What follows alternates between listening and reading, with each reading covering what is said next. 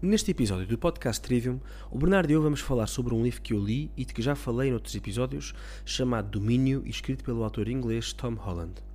Apesar de eu ter lido no original em inglês, o livro foi recentemente publicado em língua portuguesa, pelo que este episódio se revela particularmente oportuno para os nossos ouvintes. O livro, escrito por alguém sem fé, trata da tese provocadora de que a nossa sociedade ocidental, mesmo quando é visceralmente anticristã, está alicerçada sobre fundamentos cristãos.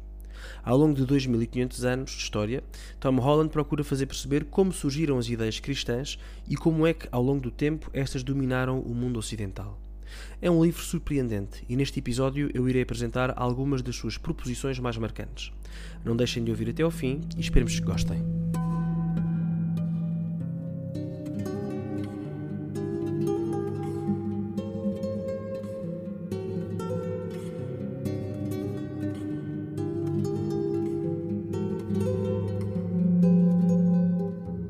Olá a todos e bem-vindos a mais um episódio do podcast Trivium, onde dois jovens falam sobre a sua procura por aquilo que é bom, belo e verdadeiro.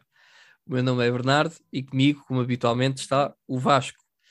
Uh, hoje temos aqui uh, um episódio em que regressamos aos livros, que, que é sempre uma, uma boa ocasião, mas antes de, de, vos, de vos explicar de que é que vamos falar hoje, queria só voltar a fazer aquele pedido que já temos vindo a fazer, para quem tem acompanhado os outros episódios, de que é mesmo importante subscreverem o nosso YouTube, fazerem subscrever, carregar no, no, no botãozinho com a forma do sino e também se nos puderem seguir no, no Facebook, no Instagram, é, é ótimo, ajuda-nos imenso e, e ajuda-nos ainda mais se quiserem partilhar os nossos vídeos um, do YouTube, na, nas, nas, redes sociais, no WhatsApp, no Facebook, no Instagram, onde, onde vocês acharem melhor.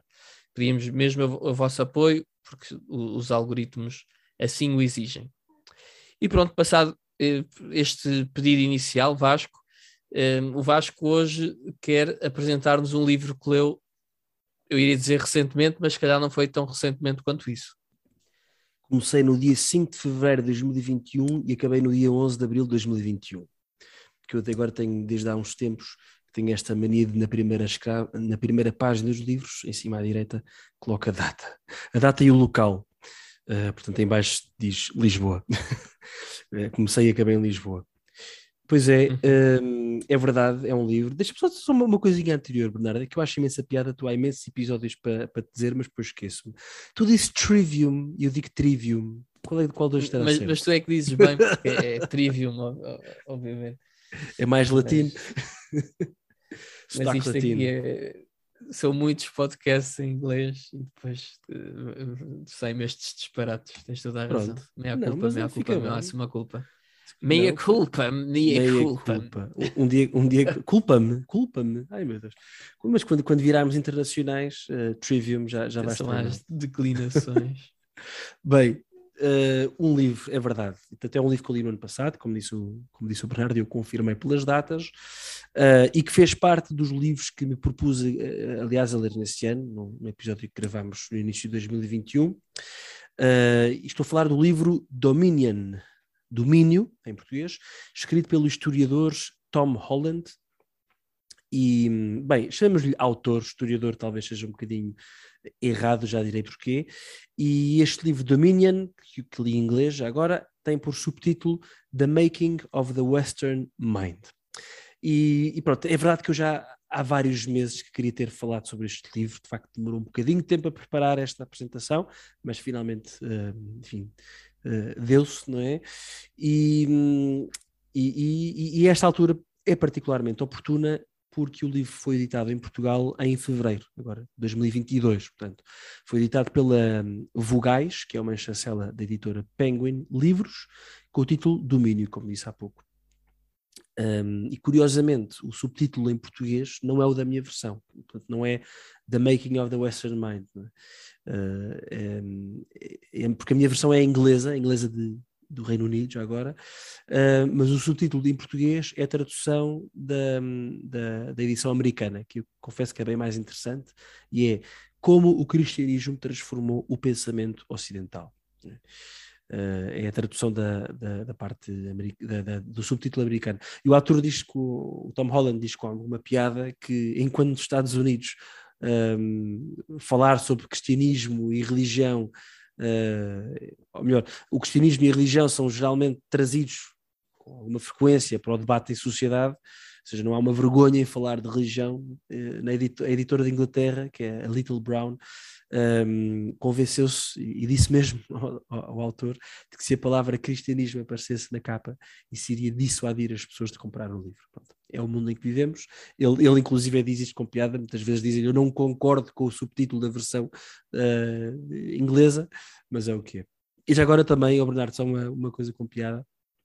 Há uns dias fui à FNAC para ver, para ver o, o livro em, em, em, português e, e estava, à procura, estava à procura na secção de História, não é? E depois só, só, só encontrei Domínio, a versão espanhola, estava lá uma versão espanhola e eu, pronto, está bem, então não devem ter a portuguesa. Mas depois fui ver a, a, a uhum. secção religiosa da FNAC e estava lá, domínio. Portanto, para quem quiser ir presencialmente, presencialmente a uma FNAC. Um, secção não... religiosa, pá. Ah, secção isso, religiosa. isso sim é a pior publicidade possível. Isso, isso é que não vende o livro, não sei quem pois, é. Pá. Quem é que foi uh, a alminha responsável na editora por colocar aquilo ali? Porque, ou se foi porque, a própria FNAC? Porque a edição, a edição portuguesa eh, que é creio, a, capa, a capa da edição portuguesa, que é igualada americana, é, é, é, o, é o Cristo crucificado de, de Salvador Dali. Portanto, hum. como tem um, um Cristo uh, crucificado, devem ter achado ficava melhor na, na, na versão, na, na secção da, da religião. A Pronto, minha, todos a... os livros de história que, que incluam ali a época uh, clássica romana, provavelmente também devem ir para, para a secção religiosa. É o que faz sentido, não é? mas, mas pronto, Meu é o que é, é o que é. É só para é quem é quiser ir à FNAC. É o que é. É o que é, exatamente. E já agora, e já agora, já agora, aproveito também para fazer uma referência a uma entrevista que o autor, este Tom Holland, fez ao nosso amigo e anterior convidado deste podcast, o Tim Bobon, Carlos Bobone, se quiserem procurar na internet, é uma entrevista que foi, foi publicada em formato escrito no, no site do Observador, para onde o Tim colabora com alguma frequência, portanto também se quiserem, se puderem, não deixem de ler esse, esse artigo. Antes de falar sobre o livro, eu creio que é muito importante apresentar o autor, porque, é, aliás, é fundamental compreender o seu percurso de vida uh, e o que é que o levou a escrever este livro, é? para perceber o próprio livro em si. Uh, um livro que não é uma história do cristianismo, atenção, mas sobre como o cristianismo influenciou de alguma forma ou até mudou o curso da história. É? Mas por isso deve estar na secção história e não religiosa, na minha opinião. Um, e para além do que o exemplo de, de, Tom Holland é, na minha opinião, mais um exemplo destas pessoas que têm bastante visibilidade uh, enfim, no mundo da cultura e no mundo uh, também académico, e que de alguma forma se desencantaram com este mundo moderno pós-cristão onde nós vivemos, pós-moderno e pós-cristão, uh, e que reconhecem precisamente no cristianismo não, não, só, não apenas, melhor, não tanto um refúgio, mas o ponto a partir do qual a sociedade pode voltar a prosperar. Acho isto muito interessante. Não é? À semelhança daquilo que têm feito pessoas como o Jordan Peterson, é? toda a gente conhece Jordan Peterson, eh, conhece as, as aulas sobre a Bíblia, sobre o livro de Gênesis dele, que são que, que ele próprio diz que ele, ele, nem ele percebe o sucesso que tiveram, uh, que teve o curso dele sobre o Gênesis. Uh, e, e, tal como pessoas como o Jordan Peterson, eu acho que Tom Holland também contribuiu com esta excelente obra para que o, o cristianismo volte a ter o seu devido lugar no debate das ideias que devem nortear a sociedade ocidental em que vivemos. Depois de fazer uma apresentação do autor, vou fazer um, um breve resumo do livro e das ideias que, que mais marcaram do livro. Obviamente, quando fazemos breve, quando dizemos breve num podcast de significa que o episódio vai demorar uma hora e meia, mas pronto. Um, I rest my case. Portanto, primeiro, quem é Tom Holland? Uh, e, enfim, Tom Holland e quem é Tom Holland? Tom Holland nasceu em 1968 em Oxfordshire, um, na Inglaterra. Boa pergunta, não sei se diz Oxfordshire ou Oxfordshire. Acho que é Shire, não interessa, pronto. Mas em inglês formou-se em literatura pela Queen's College da Universidade de Cambridge e uh, parece que teve ótimas notas e após abandonar um doutoramento sobre o famoso poeta inglês do século XIX, Lord Byron, iniciou uma carreira enquanto romancista nos anos 90. É engraçado, ele diz, há uma entrevista em que diz eu estava farto da universidade e estava farto de, farto de ser pobre, portanto decidi desistir do, do doutoramento eh, e escrever, e, mas continuei pobre à mesma. Um, mas, portanto, ele, ele, começou nos anos 90 uh, eh, enquanto romancista. E, e, neste âmbito escreveu aquilo que se pode chamar romances históricos de terror, uh, aproveitando-se dos seus conhecimentos de literatura portanto, sobre, sobre, sobre personagens de literatura. Uh, logo no primeiro romance chamado O Vampiro, Lord Byron é a personagem principal e é, é retratado, lá está, como vampiro. Um, eu confesso que tenho o livro, comprei há pouco tempo, uh, traduzido a português, mas ainda não tive coragem de o ler, porque confesso que livros sobre vampiros não são propriamente a minha. Coragem uh, ou vontade. Uh, pois, exatamente. Mas imagina, agora que já li alguma assim, coisa particularmente interessante. Não, mas enfim, quer dizer, também não conheço, não conheço a, a, figura de Lord Byron, nem pouco mais ou menos, enfim, sei que existiu, sei quem é, sei que era um poeta. Não, mas o, o, o, uh, o, género vampiros, ah, chamar todo, assim, de todo, de todo, literário de uh, ficção histórica vampiresca. Terror, ou vampiresca, mas, mas, mas terror histórico e ficção, tudo Sim. misturado, não sei, parece assim uma coisa pois, isto, lá, pois criativa, é, para ser simpático. É, é, é, um bocado estranho, aliás, e como veremos, também não, não, não durou assim tanto tempo um, esta, esta, não durou tanto tempo esta fase da sua carreira. Precisamente porquê? Porque a partir do, do novo milénio, e após ter tido de ler, no âmbito de um livro que estava a escrever, teve de ler muito sobre a antiguidade, um, e, e, a antiguidade era, uh, na verdade, um amor de infância dele. Tom Holland decidiu deixar de escrever ficção histórica para se dedicar à história. E mais concretamente, à história das civilizações clássicas da antiguidade. E enquanto eh, historiador, que Tom Holland se tornará, se tornará conhecido. Pronto. Eu há bocado disse que ele não era bem historiador no início, de facto, ele é mais enfim, é, um, é um autor que, que escreve sobre história, portanto ele não tem, não tem o canudo de historiador, uh, mas, mas para todos os efeitos ele é conhecido por isso, por escrever, escrever livros de história. E é assim que ele começa por escrever sobre os romanos. E, em 2003 publicou o primeiro livro chamado O Rubicão, que fala sobre a queda da República Romana, um, seguido de Fogo Persa, uh, em 2005 sobre as guerras médicas entre os gregos e os persas no século V a.C.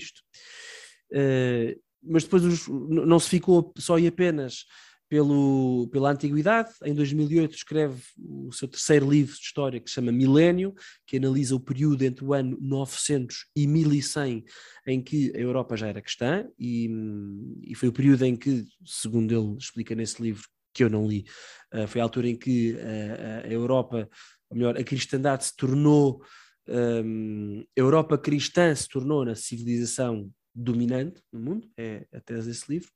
Em 2012 escreve um livro chamado Sob o Signo da Espada, um livro sem dúvida polémico sobre as origens do Islão e que lhe valeram umas quantas ameaças de morte. Basicamente, ele, ele, ele coloca em questão e diz não acreditar, ou melhor, diz que toda, todos os mitos fundacionais do islamismo a tese do livro é ele, é ele provar que, uh, que elas são fictícias, pronto, portanto, obviamente, daí, daí ter, ter-lhe valido algumas ameaças de morte. Estes primeiros quatro livros de história, já agora, uh, estão todos editados em Portugal pela Aliteia, pronto. Em 2015, e prometo que estou a terminar este levantamento, levantamento exaustivo desta, desta fase da obra histórica de Tom Holland, em 2015 ele escreve Dinastia, um livro onde regressa à antiguidade para nos falar precisamente sobre a dinastia Júlio-Claudiana, atravessando o reinado de cinco imperadores, de César Augusto a Nero. E, segundo consta, sem papas na língua em relação às suas variadas uh, taradices, chamemos-lhe assim. Portanto, isto é, assim, grosso modo, a obra histórica, uh, ou sobre história de, de, Tom Holland. E em 2016, portanto, já um ano depois de ter escrito esta dinastia, Tom Holland é admitido uh, na, uh, enquanto Fellow da Royal Society of Literature. Por isso, enfim, é uma leva-nos a, creio eu, a reconhecer que, que a sua obra enquanto historiador tem de facto o seu mérito. Normalmente estas coisas nem sempre estão associadas à qualidade, mas eh, como ele escreve sobre história, pelo menos foi-lhe reconhecido esse, esse mérito uh, na, na, na, sua obra. Uh, no entanto, e como deverão ter percebido, uh, e eu já, já aludi isto há, pouco, Tom Holland não escreve história enquanto académico, ele não tem o canudo, mas sim ele escreve aquilo que comumente se chama uh, história popular, livro de história popular. Também como existem livros de ciência popular, e, e popular não quer dizer que seja uh, poucachinho, significa que é livro de história escritos para o grande público. Pronto, basicamente é isso. Um, e, e, e, no caso de Tom Holland, pelo menos deste livro que ele pude ler, e também pelo facto de, de ele ter sido admitido na Royal Society of Literature, o facto de ter história, ser história popular não significa que os seus livros careçam de rigor, uh, rigor histórico. É? Um, aliás, quem quiser perceber assim rapidamente, e quem gosta de podcasts, que é toda a gente nos ouve, o, quem quiser perceber o quão Tom Holland sabe história, pode ouvir o seu muito aclamado podcast, onde ele é co-host, como tu e eu, Bernardo, somos co-hosts um do outro, o, pod, o podcast yes. dele que se chama The Rest is History. Curiosamente, existe um, um podcast em Portugal, em português, é chamado mesmo, O Resto é História. história. Pronto, não sei se tem alguma coisa a ver. Aliás, creio, creio, creio Será que se inspiraram no nome ou, ou foi eu, por acaso? Eu, eu acho que o The Rest is History é não, mas é, enfim, a expressão, esta história, todos nós usamos. Mas acho que o podcast do Tom Holland é, é posterior. É, começaram, salvo erro, durante a pandemia, portanto, não sei quando é que começou do Rui ah, okay. e do João okay. Pedro Marques. Não, já, já está há mais tempo. Foi, foi dos primeiros do Observador. É João Pedro Marques ou João Miguel Marques? Agora... Do Observador, não, da Rádio Observador, quando se Rádio, Rádio Observador. Observador. Olha, João Pedro Marques ou João Miguel Marques? Nenhuma nem outra. Boa, mas tem Marques. Não, pá. Não, então tá. Bolas. Olha, peço desculpa ao co-host do Rui Ramos por esta falha. Um, pá, Bernardo, vai à net e vê, só para não ficar mais mal. É o João uh, Miguel Tavares. João Miguel Tavares. É pá, Marx e Tavares não tem nada a ver. que burro. Mas era Marx. João... Marx, pois. Enfim. Marx, talvez. Estamos aqui, a, a, como sempre, a divagar. Peço desculpa, João Miguel Tavares. Uh, mas pronto, este podcast da Rest, Rest is History, que já agora, da última vez que fui ver, é o 71 podcast mais popular no Reino Unido. Portanto, enfim, no, no, como é que eu ia dizer? No, no, no, no universo de podcast do Reino Unido, ser o 71 creio que não deve ser nada mal. Uh, e, e quem ouvir vai perceber que Tom Holland de facto sabe muito história.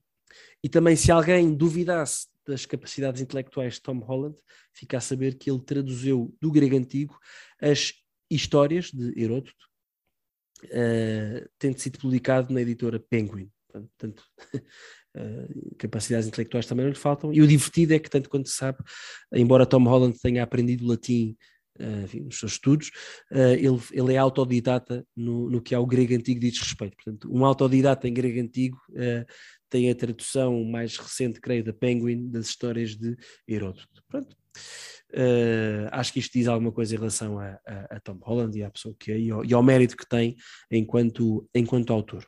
Mas regressemos ao ano de 2016, portanto, onde ele já tinha escrito uh, cinco livros sobre, sobre história, uh, já era um fellow, ou melhor, é o ano em que ele é admitido na Royal Society of Literature, e em 2016 uh, ele, ele que era, para todos os efeitos, considerava-se um ateu liberal, uh, um ateu humanista, secular, liberal, uh, para quem o cristianismo. É, isso é quase um insulto. Já vês, um ateu liberal. É para quem o cristianismo tinha sido só e apenas a religião da infância, há muito abandonada, não é? O que, aliás, é típico de muitas pessoas do, do mundo ocidental.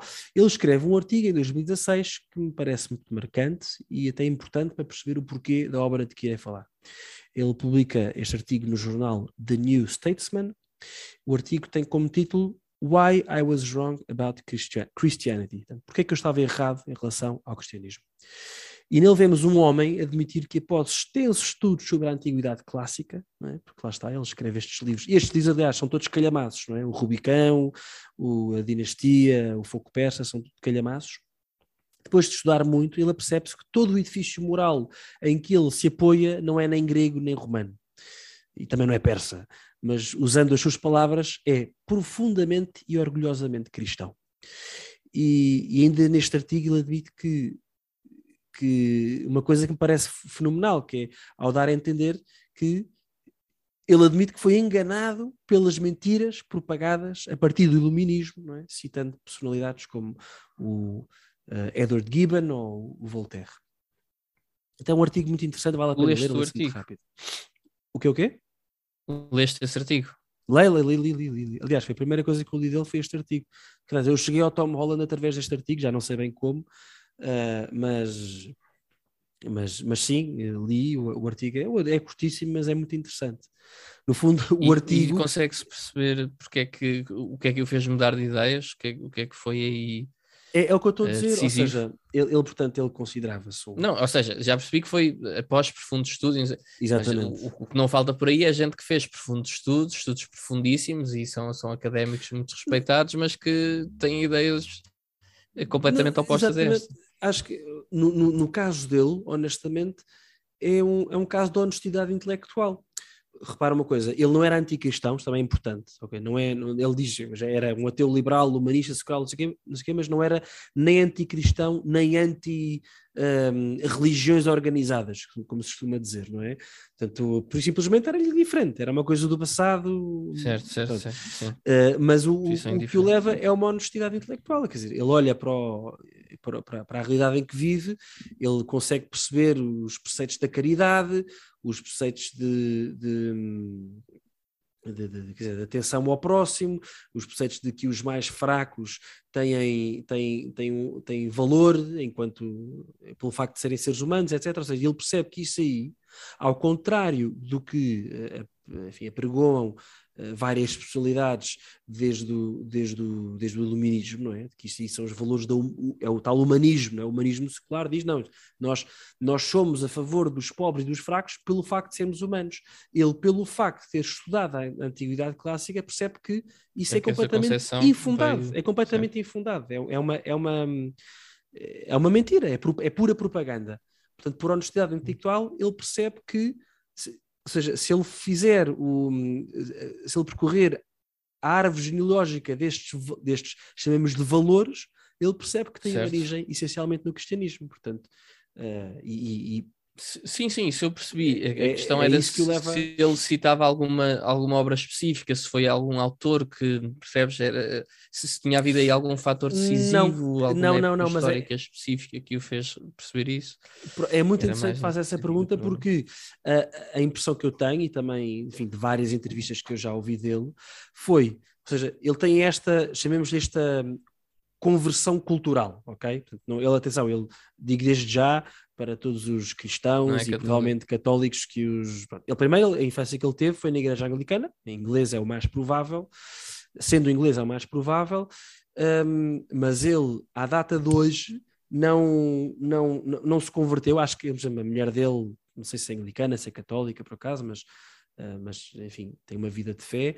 Uh, ele, ele por, por, vezes, ele diz que, por vezes na, no Natal e na Páscoa, enfim, frequenta, enfim, não sei se é o serviço ou se é a missa ou o que é, inclusive, por acaso, mentira, eu sei, ele vai a uma igreja da High Church, portanto, vão ouvir o nosso episódio sobre Newman para saber o que é que é a High Church, portanto é daquelas, ele vai a uma igreja que é um, a igreja de São Bartolomeu, da High Church, onde tem uma liturgia que é quase o, o, o, o nosso rito pré-reforma católico, e diz que eu costumo, costumo ir no Natal e na, e na, na, Páscoa, que acha importante e que, que, o faz sentir bem, mas pronto, ele está nesse, nesse nível, ok? Mas culturalmente ele diz uh, cristão, ok? Mas precisamente, ou seja, ele tem esta conversão um, cultural, se quiseres, para se tornar um cristão cultural. Eu, eu chamo estas pessoas cristãos culturais, como o Jordan Peterson para mim é um, é um cristão cultural. Porquê? Porque é aquela lógica de não tenho fé, mas vivo como se Deus existisse. É? A partir do momento em que vives como se Deus existisse, não é? Uh, enfim, acabas, eu chamo-lhe um cristão cultural, ou um cristão social, não sei, prefiro a palavra cultural. Um, mas precisamente esse, essa conversão é que o leva, é uma das razões que o levam a estudar um, a história do cristianismo, ok? Ou como é que o cristianismo chega, um, como é que chega até aos, aos, dias de hoje. Portanto, é a partir desse estudo posterior que ele faz que ele vai, que ele, que ele se vai dar, vai, vai, vai, vai, vai, vai estudar diversas obras cristãs, e obviamente não cristãs também, não é? Porque ele lê tudo, não é? Lê São Paulo, lê Santo Agostinho, lê São Tomás, mas depois também vai ler Voltaire, vai ler Nietzsche, vai ler Hitler, não é? Portanto, ele tem que ler tudo para, para perceber, uh, para, enfim, para aquilo que eu já direi adiante, que também não, não, não vou, não vou um, adiantar nada. Ok, interrompi Este livro domínio. falar ah, agora da... Sim, o livro domínio. E, ias falar da infância dele. Uh, exatamente isso, isso só, só, só, uma coisa, peço desculpa, só para dar aqui um contexto temporal muito rápido. Ele escreve este artigo em 2016 e o livro domínio é de 2019, ok? Uh, final, okay, outono de 2019. Portanto, há aqui um, um, grande, um longo período de estudo. Um, mas dizia há pouco, e acho que estas coisas são importantes, estes pormenores. De facto, o, o cristianismo foi a, a, a, religião de infância dele. Pronto. Dentro da igreja anglicana, a mãe dele, segundo consta, era uma pessoa muito devota, o pai era ateu, teve catequese, ia lá às celebrações litúrgicas anglicanas, um, e, e, e, e, diz até que, para a sua grande admiração, cantou no coro, portanto, coisa que também no, na igreja anglicana cantar no coro deve ser uma coisa, eles têm coros espetaculares, acho que toda a gente deve lá, deve, deve lá passar. Uh, no entanto, a fé de Tom Holland durante a infância não era propriamente o que mais o entusiasmava. O seu coração estava rendido ao terrível mundo do quê, Bernardo?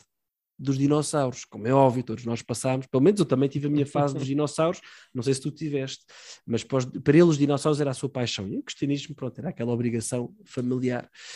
Um, e, e ele, ele, por acaso disse com piada que ele, ele, gostava dos dinossauros por serem grandes, ferozes e extintos. Né? E o, o, primeiro embate na sua fé uh, de criança foi quando, num livro da catequese, foi confrontado com um Adão e uma Eva que conviviam com os dinossauros. Né? E, e, e, se havia coisa que Tom Holland sabia em criança era que a espécie humana não convive com dinossauros. Portanto, foi assim a primeira grande de fé. Eu estou a dizer estas coisas, ele, é porque ele, ele está sempre a dizer estas, isto aqui, eu acho que tem essa piada, um, até como dica para como, como é que devem ser uh, preparados os, os livros de catequese, se calhar não convém pôr o Adão e Eva com os dinossauros. Um... Não, porque às vezes até podem ser coisas pequeninas só para ter graça. Obviamente, quem fez o livro não era para, para enganar, Exatamente, era, era uma coisa mais simbólica, mas às vezes estas pequenas coisas, estas faltas de rigor pequeninas mesmo junto das crianças, às vezes podem ter um impacto decisivo, não é? Como foi aqui o caso. Exatamente, e, e ele refere-se, ele refere isso. Depois, à medida que foi crescendo, também o, o interesse da fé foi, foi se extinguindo, de facto. Um, os dinossauros também, pronto, passou a fase dos dinossauros, mas manteve o fascínio por aquilo que ele diz que é grande, feroz e extinto, não é? E, e, e portanto, dos dinossauros transferiu-se para as civilizações antigas. Um, e, e, por isso é que eu há pouco disse que uh, as civilizações antigas eram uma paixão de infância de Tom Holland. Um, e é engraçado que ele diz que, já enquanto jovem, que quando ouviu o, o, Evangelho achava mais piada a Pilatos do que a Jesus, não é? Ele gostava do, do, do, do, do glamour dos, dos, dos, romanos, não é? As, as águias e, e, as capas e as armaduras e as espadas, achava isso tudo mais in, interessante do que como ele diz, um homem condenado à morte num, num recanto obscuro do esse sim grandioso Império Romano. E é, e é, aqui que a força do paradoxo entra em jogo na sua própria vida, e, e Tom Holland é alguém que, que, que, percebe e fala muitas vezes nos paradoxos, é? que os paradoxos falem, fazem parte da vida. Eh, como aliás Chesterton, se não tem erro, também falava muito uh, na, na, questão do, dos paradoxos. E, hum, e, e, é neste contexto que, por ter estudado muito, por ter é esta sua paixão, não é? que ele se dá conta de, do quão afastado ele estava destes gregos e destes romanos. Não é?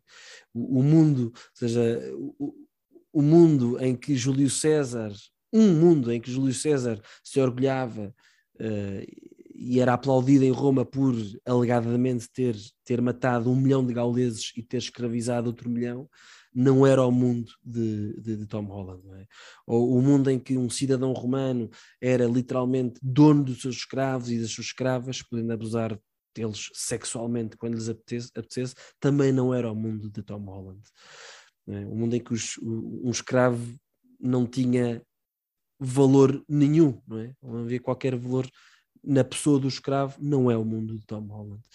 E ele e, ele percebe que o mundo e o, o, contexto moral em que ele está inserido, no, em Inglaterra, no século XXI, estava de facto a anos-luz daqueles códigos morais das civilizações, das civilizações antigas. E então que surge este artigo que, que falei. Um, e, e, a vontade de escrever este livro, como dizia há pouco Bernardo, que é provar a tese, não é? A, provar uma tese de que tudo aquilo que o rodeia é funda fundamentalmente cristão.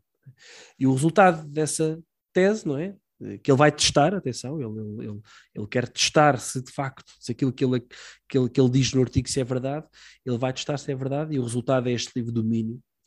Uh, e, e, pelo título podemos inferir que sim, a nossa sociedade é cristã, mesmo para quem não se aperceba disso, ou mesmo para quem o negue. E por acaso, antes de avançarmos para o livro, outro dos motivos que o levou a escrever Domínio foi aquele livro que ele escreveu em 2012 sobre o Islão, não é? Uh, às tantas ele diz que há um que ele dá a dar uma palestra e há uma pessoa da audiência que lhe diz: Pois, pois, você escreve um livro para atacar a fé dos outros, mas não é capaz de fazer em relação à vossa fé. Não é? A vossa fé, está a falar do cristianismo, é? porque acho que Salvo Erro era um muçulmano a dizer-lhe isto. Portanto, isto também foi um dos motivos que, que, que o levou a aceitar o desafio, não é? Ah, é? Façam só, eu faço, se eu fiz isto em relação ao Angelão, também sou capaz de fazer isto em relação ao, ao cristianismo. Portanto, é assim que, uh, que ele põe mãos à obra. Então, o domínio Vasco é, é um livro que conta uma, uma, sei lá, uma jornada intelectual. Basicamente, é, ele descreve ele, ele pelo que estás a explicar, parece que ele quer, ele tem essa noção de que de facto os valores que nós consideramos uh, principais da civilização ocidental um, ele percebe que, que, que, que, derivam do cristianismo e depois vai quer investigar a fundo para, para ver se de facto há mesmo uh, matéria crítica, por assim dizer, para, para essa tese. É isso? É, é isso e, mesmo. E o domínio é é, ao fim e ao cabo, se calhar, o, o resumo ou o reflexo dessa, dessa investigação? É isso? É, diria que sim. É, é muito importante perceber que, ou seja, não é uma história do cristianismo, okay? Portanto, não é, bem, isto é um livro sobre a história do cristianismo, não. É, é de facto o livro de como é que o cristianismo dominou na história ocidental. Portanto, tanto, o que é que ele vai fazer? Vai, vai, vai é, no fundo, faz a, a, tal árvore genealógica das ideias, não é? e percebe até onde é que, onde é que vai, e segundo ele vai até às origens do, origens do cristianismo, sendo que o livro começa até umas, umas boas uh, uns, bons, uns bons centenários antes de uns bons séculos centenários, uns bons séculos antes do cristianismo. É? Portanto, a, a, ideia é essa, ele vai, vai, vai ver como é que as ideias evoluíram ao longo do tempo e perceber se as ideias que provêm, que são reveladas pelo cristianismo, se subsistem até hoje, e ele diz que sim, e explica como é que elas subsistem até hoje. Diria que é isso. Não sei se respondi mais ou menos à tua pergunta ou não. Ou se fui confuso. Muito bem. Mas pronto, é um livro notável. Pronto. Hum, e, e, também uma coisa que eu disse há pouco, ou seja, isto não é um livro de história do cristianismo, e também não é um livro de apologética cristã. Tá Por isso é que eu não acho, acho que não devia estar na secção religiosa da FNAC, uh, porque não é um livro de apologética cristã, não é? Um, não é ou seja, o, o, objetivo do livro não é converter as pessoas ao catolicismo, ao cristianismo neste caso, tá bem? Um, mas, é, mas, é, mas é de facto um, um livro notável. E, e, e, e, de facto procura provar esta tese uh, de que seria difícil negar a extensão da influência do cristianismo uh, ao ponto de ele ter, do cristianismo ter dominado os fundamentos, um, uh, ao, é, ao, ponto de dominar a civilização ocidental, não é os fundamentos. Ou melhor, os fundamentos da civilização ocidental são profundamente cristãos. É a tese que ele está, que ele está a, a provar. E isto torna, obviamente, o livro provocador, não é? Uh, para, sobretudo para tantas pessoas que hoje em dia defendem a narrativa eh, nos nossos dias que, de que teria sido preciso ao longo da história uma emancipação da sociedade ocidental face ao cristianismo para que esta pudesse finalmente prosperar. É?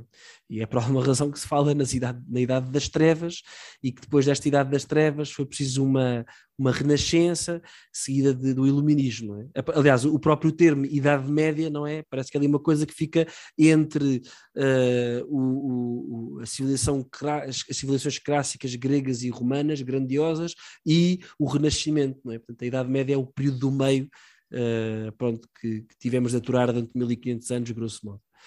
Um, 1500 anos, é mais mil anos, mais mil anos. Um, mas, para, ou seja, para esta prova, não é, de que foi preciso emancipar uma, emancipação do cristianismo, citam sempre um conjunto de eventos, eventos muito importantes, como foi a Reforma Protestante, o humanismo da Renascença, o Iluminismo, a Revolução Científica, a Revolução Sexual, é? todo, tudo movimentos que se opuseram em diversos graus à teologia e à moral da Igreja, fazendo com que a Igreja perdesse o, lugar de referência, sendo que a consequência disto tudo, é? primeiro ter sido a Igreja perder o seu lugar de referência, foi que o próprio cristianismo, eh, mesmo aquele que advém da reforma protestante, também se tornasse uma ideologia ultrapassada. Esta é uma ideia muito gira, também te falarei adiante. E, e pronto, depois destas revoluções todas, teríamos chegado finalmente à plenitude do humanismo secular e científico que, que ocupa hoje o lugar da religião, não é? Na sociedade e que tem a sua casta sacerdotal em pessoas como Richard Dawkins, o Christopher Hitchens, Sam Harris ou A.C. Grayling, tudo pessoas que deverão ter ouvido falar, e tudo pessoas para quem o cristianismo tornou-se irrelevante. Ou seja, já não precisamos do cristianismo para nada. Aliás, não só não precisam, como são profundamente anticristãos, estas pessoas que mencionei. Qual é a tese central de Tom Holland? É?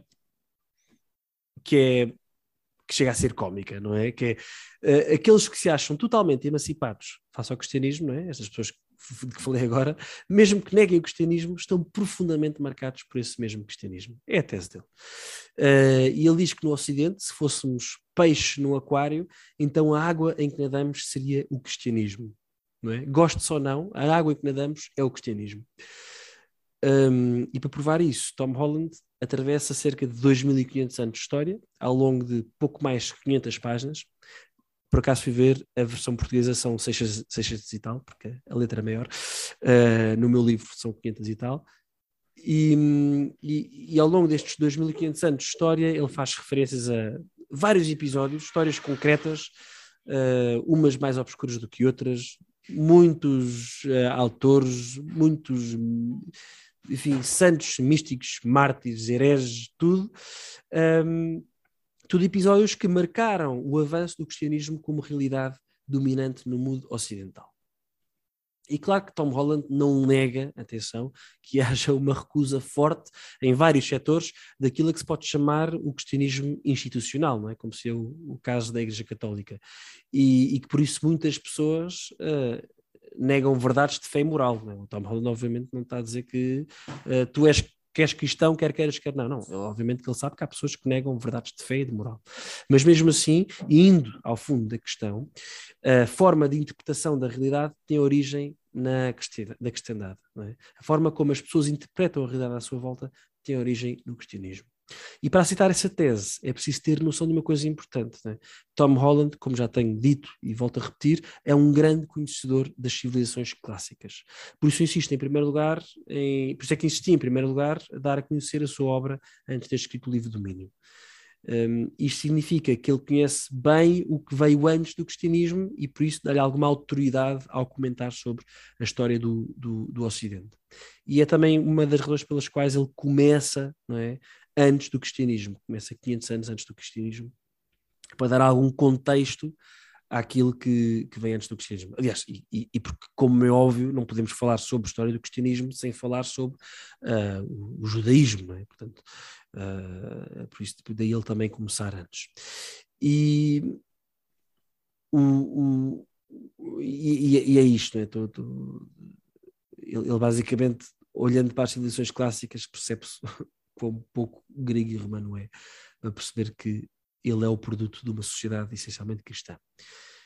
Sobre isto, houve uma, uma passagem que eu achei muito interessante do livro, que ele dá um exemplo que é na Declaração de Independência dos Estados Unidos, não é? aquela, aquela, aquele documento famosíssimo de 1776 que afirma que Todos os seres humanos são criados por Deus iguais em dignidade, são dotados pelo Criador de certos direitos inalienáveis, entre estes estão a vida, a liberdade e a procura da felicidade.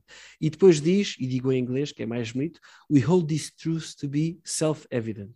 É? We hold these truths to be self-evident. E para Tom Holland, estas verdades são tudo menos self-evident. E é engraçado, portanto, tanto para o lado dos ateus até como para o lado de, dos cristãos, ele, ele, diz que isto não é, não, não é evidente, ou seja, sem, sem um evento que vai marcar o cristianismo, isto não é evidente. Não é? E qual é o evento que, que ele fala? Uh, e agora entramos no, no início do livro, é logo, ele começa logo com um capítulo muito interessante, uh, que é a cruz, não é? a crucifixão. Ou seja, sem a crucifixão nada, na, na, nenhuma daquelas verdades enunciadas na, na, na Declaração de Independência dos Estados Unidos seria self-evident, é? Um, porque para ele, de facto, a cruz muda tudo. É? Mais até do que a ressurreição, é, é, é curioso. Ele, ele, foca muito mais na cruz. O que, aliás, é, é, é algo que, que, no mundo ocidental até em comparação com, com, o cristianismo oriental, é? é? é? importante, acho que ainda não disse isto, ele, ele, não, ele não aborda o cristianismo oriental. Okay? Portanto, não há, não há Rússias, não há, não há Constantinopla, há na medida em que são mencionadas uma vez ou outra, mas só que não, é, não são o foco da, da, da atenção do, do livro. Um, e de facto, no cristianismo ocidental, a cruz marca muito mais. Não é? Uh, marca, ia dizer marca muito mais do que a ressurreição, não, é? obviamente não é muito mais, uh, porque a, a cruz sem ressurreição, São Paulo diz, uhum. não é? Seríamos, a nossa fé seria vã, a fé dos cristãos seria vã, sem a ressurreição, como é óbvio, mas, uh, mas há, há, uma grande ênfase dada à cruz. Um, ele explica isto muito bem, portanto, ele pronto, conhece muito bem as civilizações antigas, e, e ele diz, não é? Ou seja, não é o facto de Jesus ser Deus que muda tudo, porque ele, ele, ele, diz que, ou seja, o facto de alguém ser equiparado a Deus ou a um Deus não é inédito na história da humanidade. É? O próprio César Augusto, que era o imperador ao tempo do nascimento de Jesus, quando morre, uh, dizer, há um culto a César Augusto que nasce, é? uh, que nasce e, que, e, e, César Augusto é adorado como um Deus depois de morrer. Uh, portanto, ou seja, o facto de um ser humano ser Deus não é algo, não é algo característico uh, da, da, da, do cristianismo. O que impressiona Tom Holland é que um preso condenado à morte da forma mais humilhante possível, e ele vinca muito este aspecto, porque a crucifixão, para além de ser super dolorosa, era uma morte pública e era a morte mais humilhante das mortes que, Uh, uh, do cardápio de, de, mortes que o, o Império Romano proporcionava, a, a, a, a crucificação era, era, o, era o mais humilhante. Não é? Portanto, um preso condenado à morte por crucifixão num canto obscuro do Império Romano, o que mais impressiona Tom Holland é que esta pessoa fosse de alguma forma um só com o Deus Criador dos céus e da terra. É? Isto de facto é que para ele é, é Quer dizer, é, é, é, é, não tem paralelo em, em nenhuma outra religião. É? E, e, e, depois, de facto, é o evento paradigmático, a cruz, não é?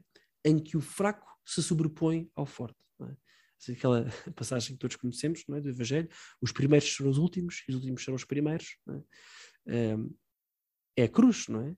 Porque o, o, afinal de contas, o último de todos, que sofreu a morte mais humilhante, é o primeiro, porque é Deus. É? E a partir daí, os últimos podem ser os primeiros. E é de facto é o extremo paradoxo, é? em que o instrumento de tortura, que é a cruz, e que simbolizava o poder do Império Romano poder subjugar os restantes povos, é? Eh, a cruz torna-se o símbolo mais reconhecido, diz ele, à face da terra. É? O símbolo da vitória do fraco e do indefeso sobre o forte e poderoso. É, é de facto, é, é, chega a ser é, comovente, não é? A forma como ele fala da, da, da, da crucifixão. Um, se calhar foi por isso que puseram na secção religiosa da FNAC. Uh, mas é a partir deste evento que, que Tom Holland diz, uh, ou seja, ser, ser inigualável, não é? Um Deus que morre crucificado, é a partir daqui que é possível compreender enfim, várias coisas que ele vai falar ao longo do livro, não é? Ou seja, um São Martinho de Tours que abandona a vida militar para se tornar monge e depois bispo, ou a, a Rainha Santa Isabel da Hungria, que depois de viúva manda construir um hospital, ingressa a ordem de terceira franciscana e ela própria serve os pobres e se submete a, a, a mortificações daquelas, enfim, impressionantes. É? E, mas também é a partir da cruz que, que, ele, que conseguimos perceber que, os, por exemplo, os monges dominicanos de Espanha do século XVI se tenham oposto à forma brutal como os colonos tratavam os indígenas na América do Sul. Não é? Facto que até que muitos estudiosos identificam como a origem dos direitos humanos em contexto de direito internacional. É? Claro que, enfim, isto não anula, obviamente, depois as barbaridades que se continuaram a fazer aos povos indígenas, mas só que é, é a partir da cruz que estes dominicanos conseguem perceber, não, aqueles homens também têm direitos também. São humanos, logo têm direitos como nós, é? apesar de não serem cristãos. E também a partir da cruz que todo o movimento anti-esclavagista um, protestante, de origem americana, e que iniciou no século XVIII também, eh, e que vai vingar no mundo inteiro também, só a partir da cruz é que se percebe isto. Da mesma forma. mas uma curiosidade, diz, Vasco. Diz, diz. Estavas uh, a dizer que ele dá vários exemplos: São Martinho, Rainha Santa Isabel, que é parente também tia, se não estou em erro, da nossa Santa Isabel de Portugal. Creio que sim. Uh, ele, ele, ele, por acaso, não, não, não aborda nenhum, sei lá, São Nuno de Santa Maria ou, ou mesmo a própria Rainha Santa Isabel de Portugal, também são histórias não, muito impressionantes. Uh, são, são, de facto, mas não chega, não chega, não chega, não é? São Nuno de Santa Maria que, pronto, com o final de vida incursou a Ordem do Carmo e depois de ter uma depois de ser o estável do reino, mas, mas, mas não, não. Por o acaso, homem não. mais rico do país. O mais rico do país, é verdade. É verdade. Ser o rei, seguido ao João I, é verdade. Não, não, não, por acaso não faz. É não faz. É pena, mas não, não chusa. Olha, se um dia o entrevistarmos, podemos dar-lhe essa dica. uh, e, e, também a vida de São Nuno e, e, aí é que você vai perceber. Exatamente. o que é que significa a cruz. a cruz. e, é e também a nossa Rainha Tanta Isabel. Hum.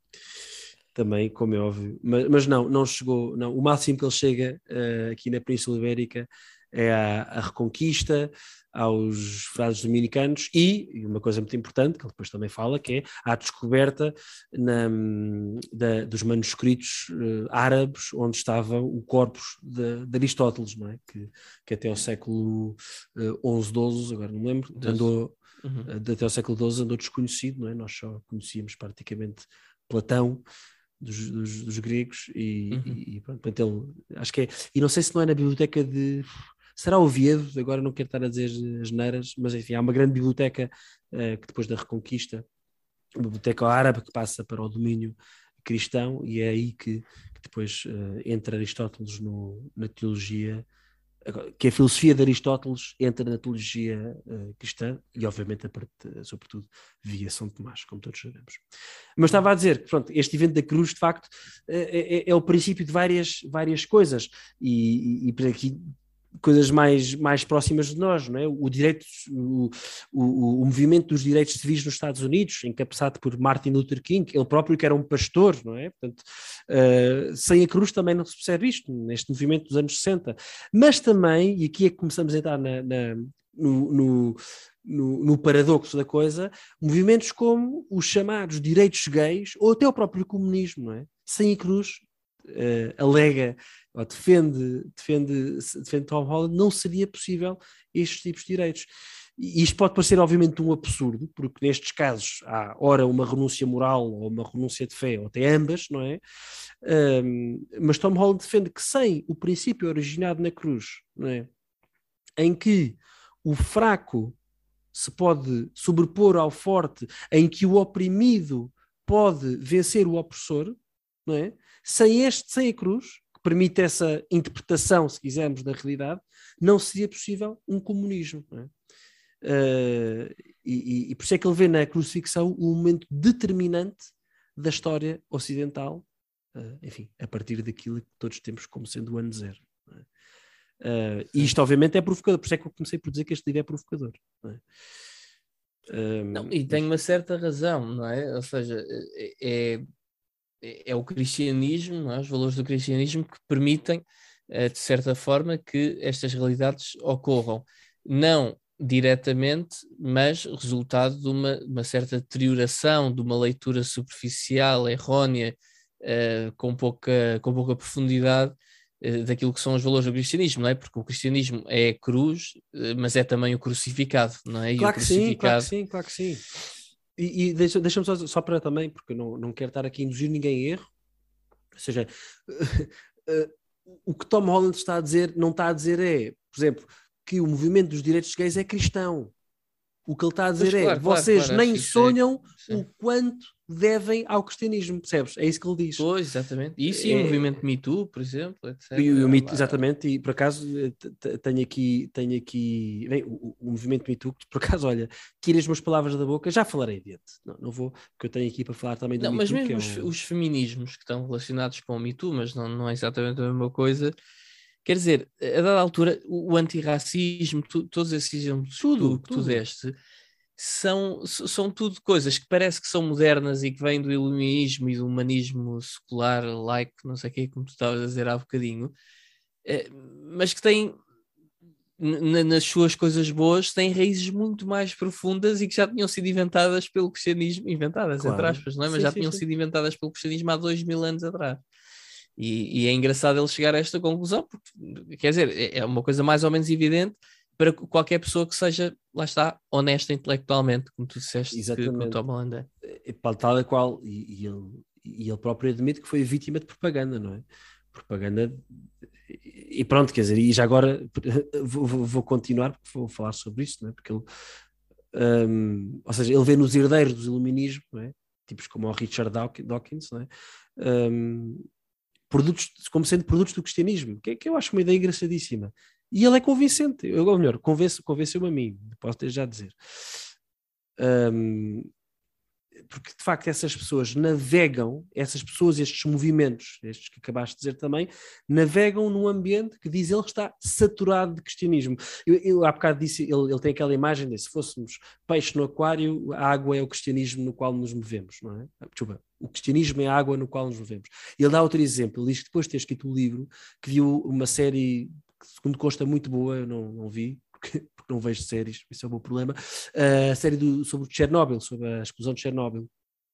Ele diz que viu essa, essa, essa série e que essa série lhe, deu, lhe trouxe uma analogia ainda melhor do que a dos peixes do aquário, que é, ou seja, a explosão de Chernobyl, depois a radiação, uh, ou seja, nas, nas imediações de Chernobyl consegue-se ver no, no, ar, não é? Mas à medida que se vai afastando não é, do, do, do centro da explosão, a radiação torna-se invisível, não é? Invisível, mas continua a afetar as pessoas, causando problemas de respiração e na pele, etc. E, tal. e o que ele diz, ele diz com alguma piada, ou seja, não estou aqui a dizer que o cristianismo é uh, algo que vai destruir a vossa pele, mas é um bocadinho uma coisa, ou seja, no momento em que, digamos, o cristianismo acontece, se quisermos, é visível, não é? Ou seja, quando a radiação ainda é visível. Mas à medida em que se vai afastando, apesar de se tornar invisível, continua a afetar-nos.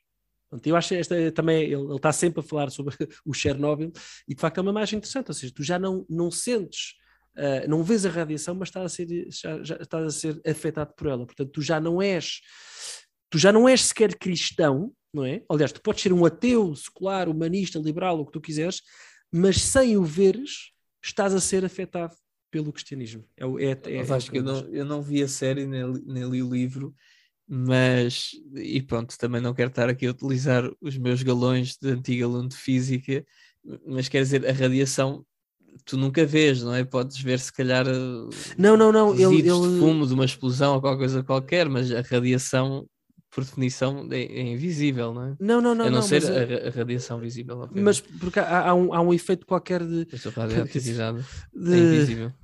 Uh, ele diz isto em inglês, desculpa, ionizing, não sei se podemos dizer ionizar, não faço ideia. Ionizar, sim, sim. Pronto, então ele diz que nas imediações, como a radiação está a ionizar o ar, enfim, peço, uhum. há pessoas de física que estejam a ouvir, eu peço desculpa, sempre fiz à esquerda, mas por isso que na, nas imediações mesmo de Chernobyl dá para ver a radiação, pronto. Mas ele, uma vez mais, se dá para ver um, ver um, efeito da radiação, um efeito Sim, um efeito da radiação no ar, exatamente.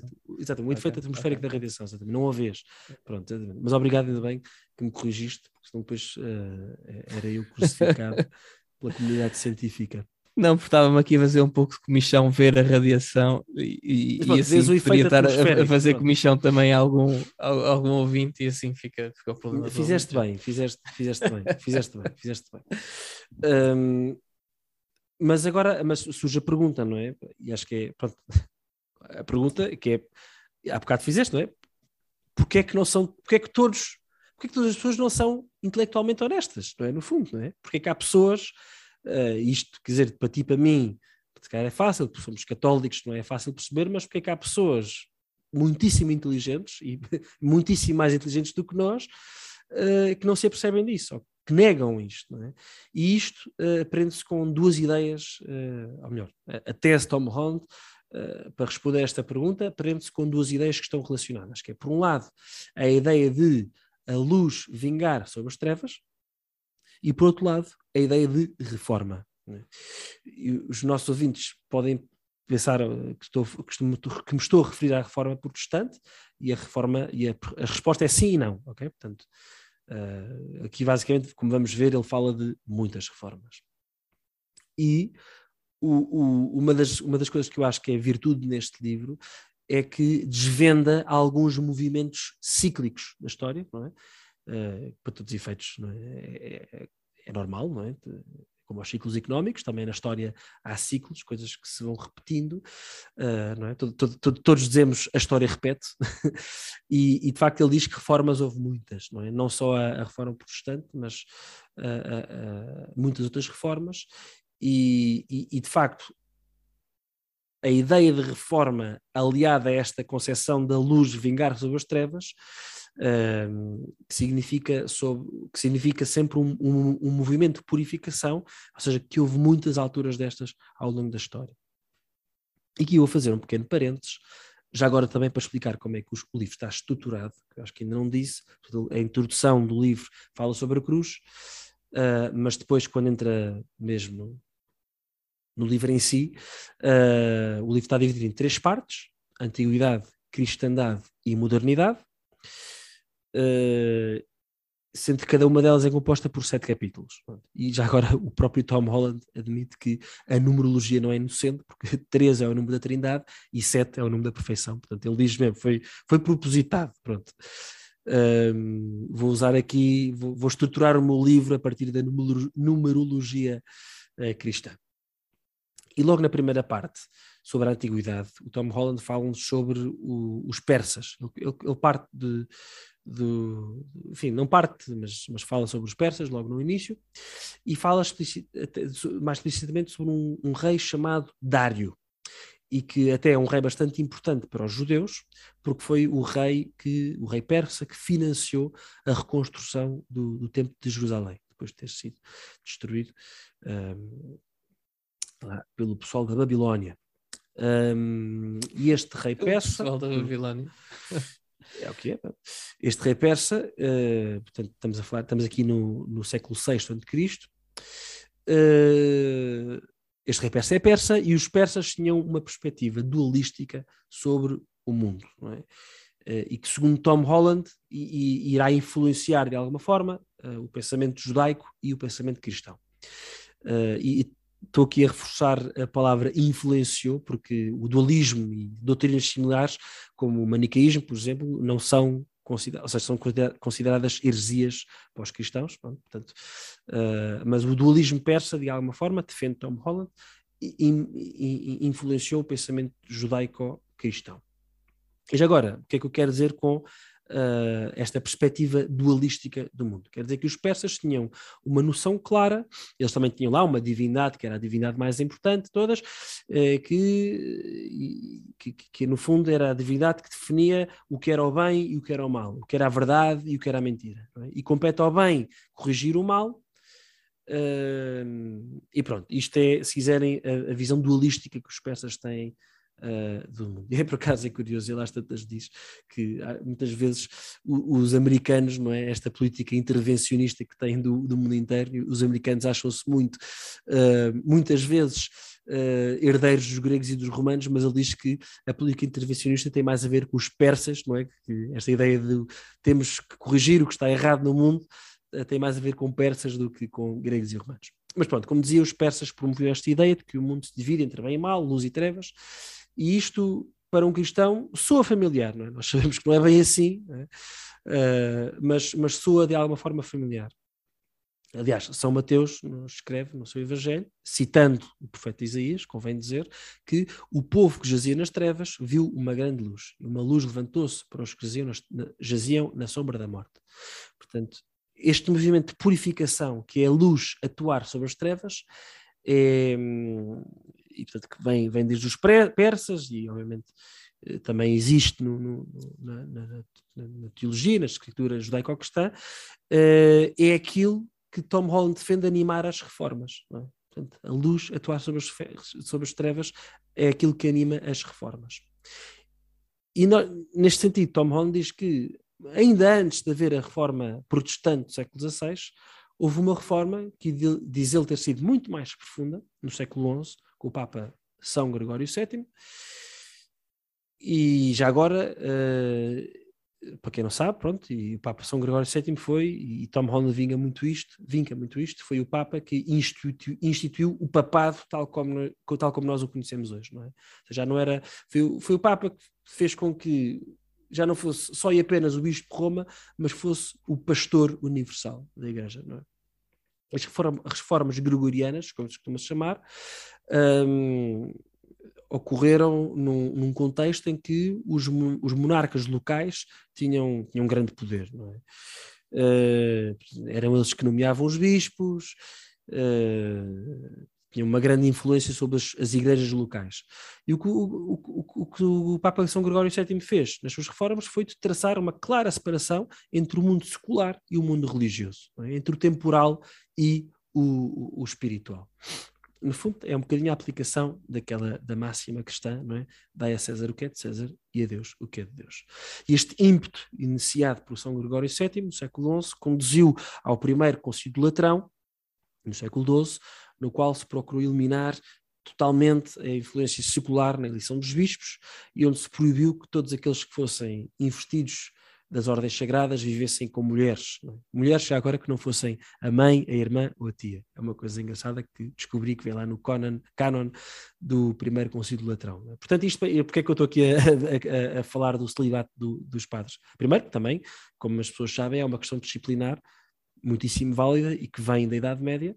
Um, mas é claramente porque o, seja, o facto é, é, é o padre, e uma vez mais friso, o padre no mundo uh, cristão, católico, romano, não é? E não oriental, portanto ocidental, o padre é, a sua vida é no domínio do espiritual. Portanto, não se mistura com o secular. Portanto, não se casa, não forma família, não assume, não assume funções seculares. Não é? Portanto, é, é esta a ideia. A ideia das reformas gregorianas e que depois se efetivam no, no primeiro concílio latrão. E eu, eu gostei imenso deste capítulo sobre São Gregório VII, mesmo imenso. Portanto, aqui já na, na segunda parte do livro, sobre a cristandade, um, e, como vemos, há aqui uma ideia de, de, luz, não é? Da luz do bem que ilumina as trevas do pecado, até no próprio ser da igreja, não é? Porque havia muito, muito pecado na igreja, havia simonia, não é? Esta ideia de, de, de, de simonia que vem daquele Simeão do, do, do livro dos Atos Apóstolos, que é fazer os negócios fazer da fé um negócio, né? e São Gregório VII uh, ataca muito isto, esse, esse, pecado dentro da igreja. E é engraçado que uh, a premissa da reforma protestante, com Lutero, é? que inicia com Lutero, uh, e que também é relatada no livro, como não podia deixar de ser, é um pouco a mesma coisa, não é? A ideia de, de uma luz eliminar as trevas, mas com uma diferença, diferença crucial, não é?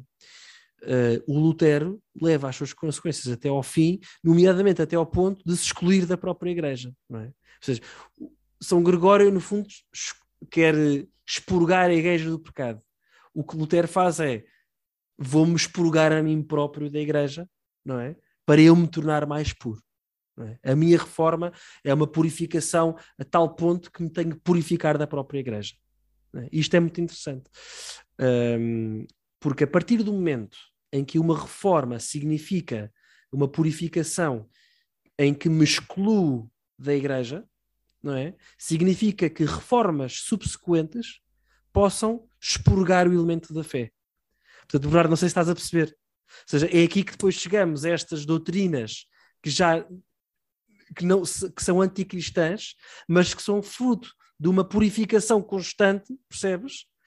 Que, uhum. Em que Tom Holland diz que é claro, ou seja, a, a, partir da reforma protestante tudo mudou. Percebes o que eu estou a dizer? Não sei se, está, não sei se estou a ser claro, diz-me se não estiver a ser claro. Sim, certo, ou seja, mas ele, ele considera então o protestantismo uma forma mais pura de cristianismo do que o Não, não, não, de todo, de todo, de todo, de todo. Ele está a dizer que o problema de hoje em dia, o cristianismo não ser perceptível, se quiseres, para a grande, para a grande maioria das pessoas, como, uh, como é que eu dizer, como a água, o mar em que nos movemos, tem uhum. origem na reforma protestante de Lutero. Porque a partir do momento em que Lutero se rebelou contra a, a igreja de que fazia parte, nada impede que reformas posteriores se rebelem contra, o, contra, contra a própria fé cristã. Percebes o que eu estou a dizer? Okay. Ou seja, porquê? Porque aqui a questão é. Eu espero estar a ser claro. Se eu não tiver, tu tens que me dizer, pá, senão depois os nossos ouvintes zangam-se contigo.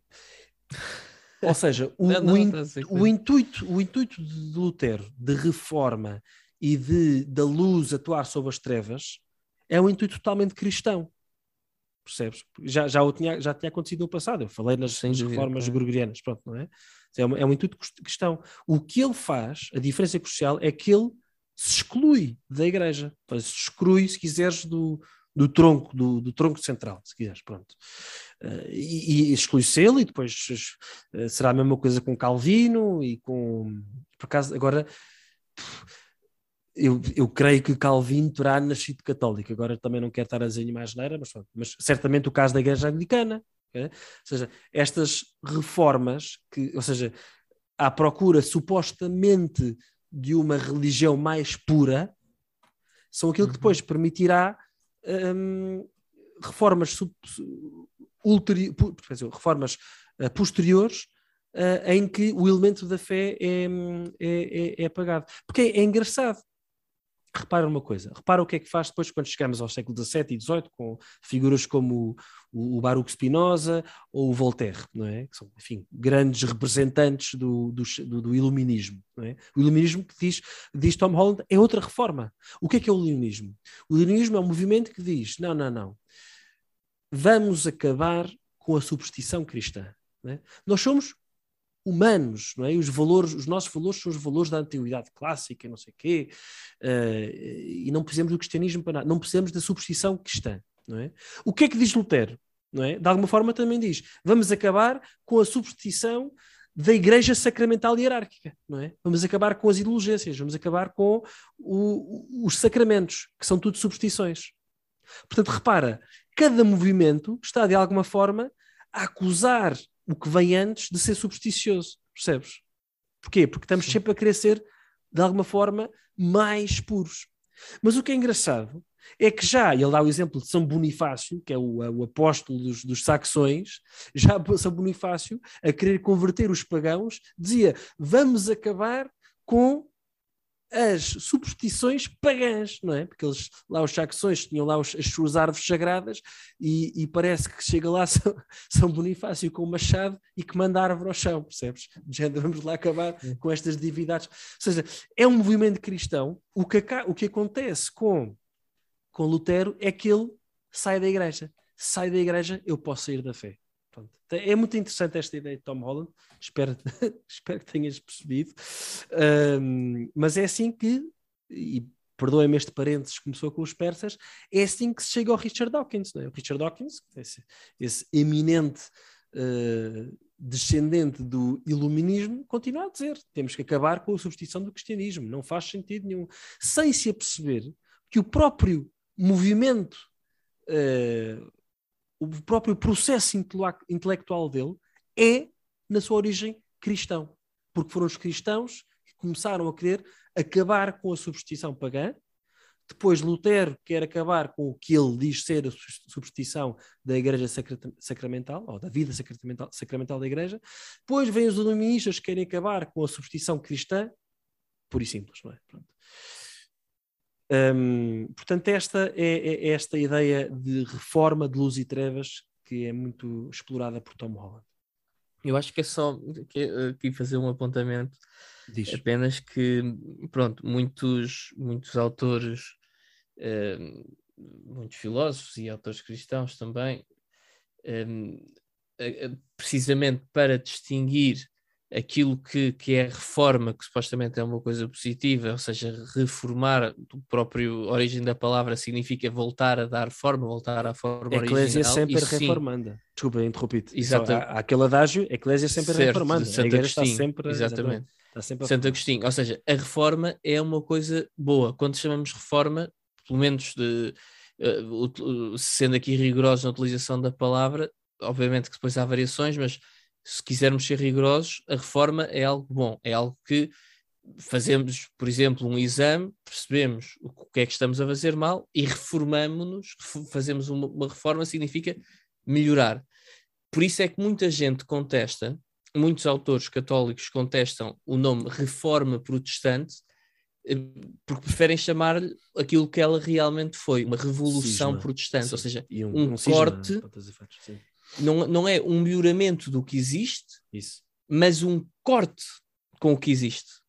Exatamente. É, para criar uh, de novo. Ou seja, a maior parte dos erros que existem, uh, não só do iluminismo, mas, mas, ao longo de toda a história, uh, acontecem em parte porque estamos a, a, tentar criar uma nova história, criar um novo homem, criar uma nova ética, criar uma nova moral, em vez de estarmos, como dizia Bernardo Chartres, um, sobre os ombros gigantes, ou seja, uhum. sobre a tradição, de, sobre aquilo que recebemos, eventualmente melhorando aquilo que é que é preciso melhorar, polindo aqui, polindo ali, isso sim, reforma, mas, mas quando falamos da revolução protestante, a palavra, a palavra certa é mesmo revolução, se quisermos ser aqui um, criteriosos com as palavras. Mas claro que eu, eu, acho que qualquer pessoa percebe o que é que ele quer dizer com reforma, mas só para dar este apontamento que, que o Vasco e eu, Bernardo, um, temos conhecimento que reforma se calhar não, não seria o termo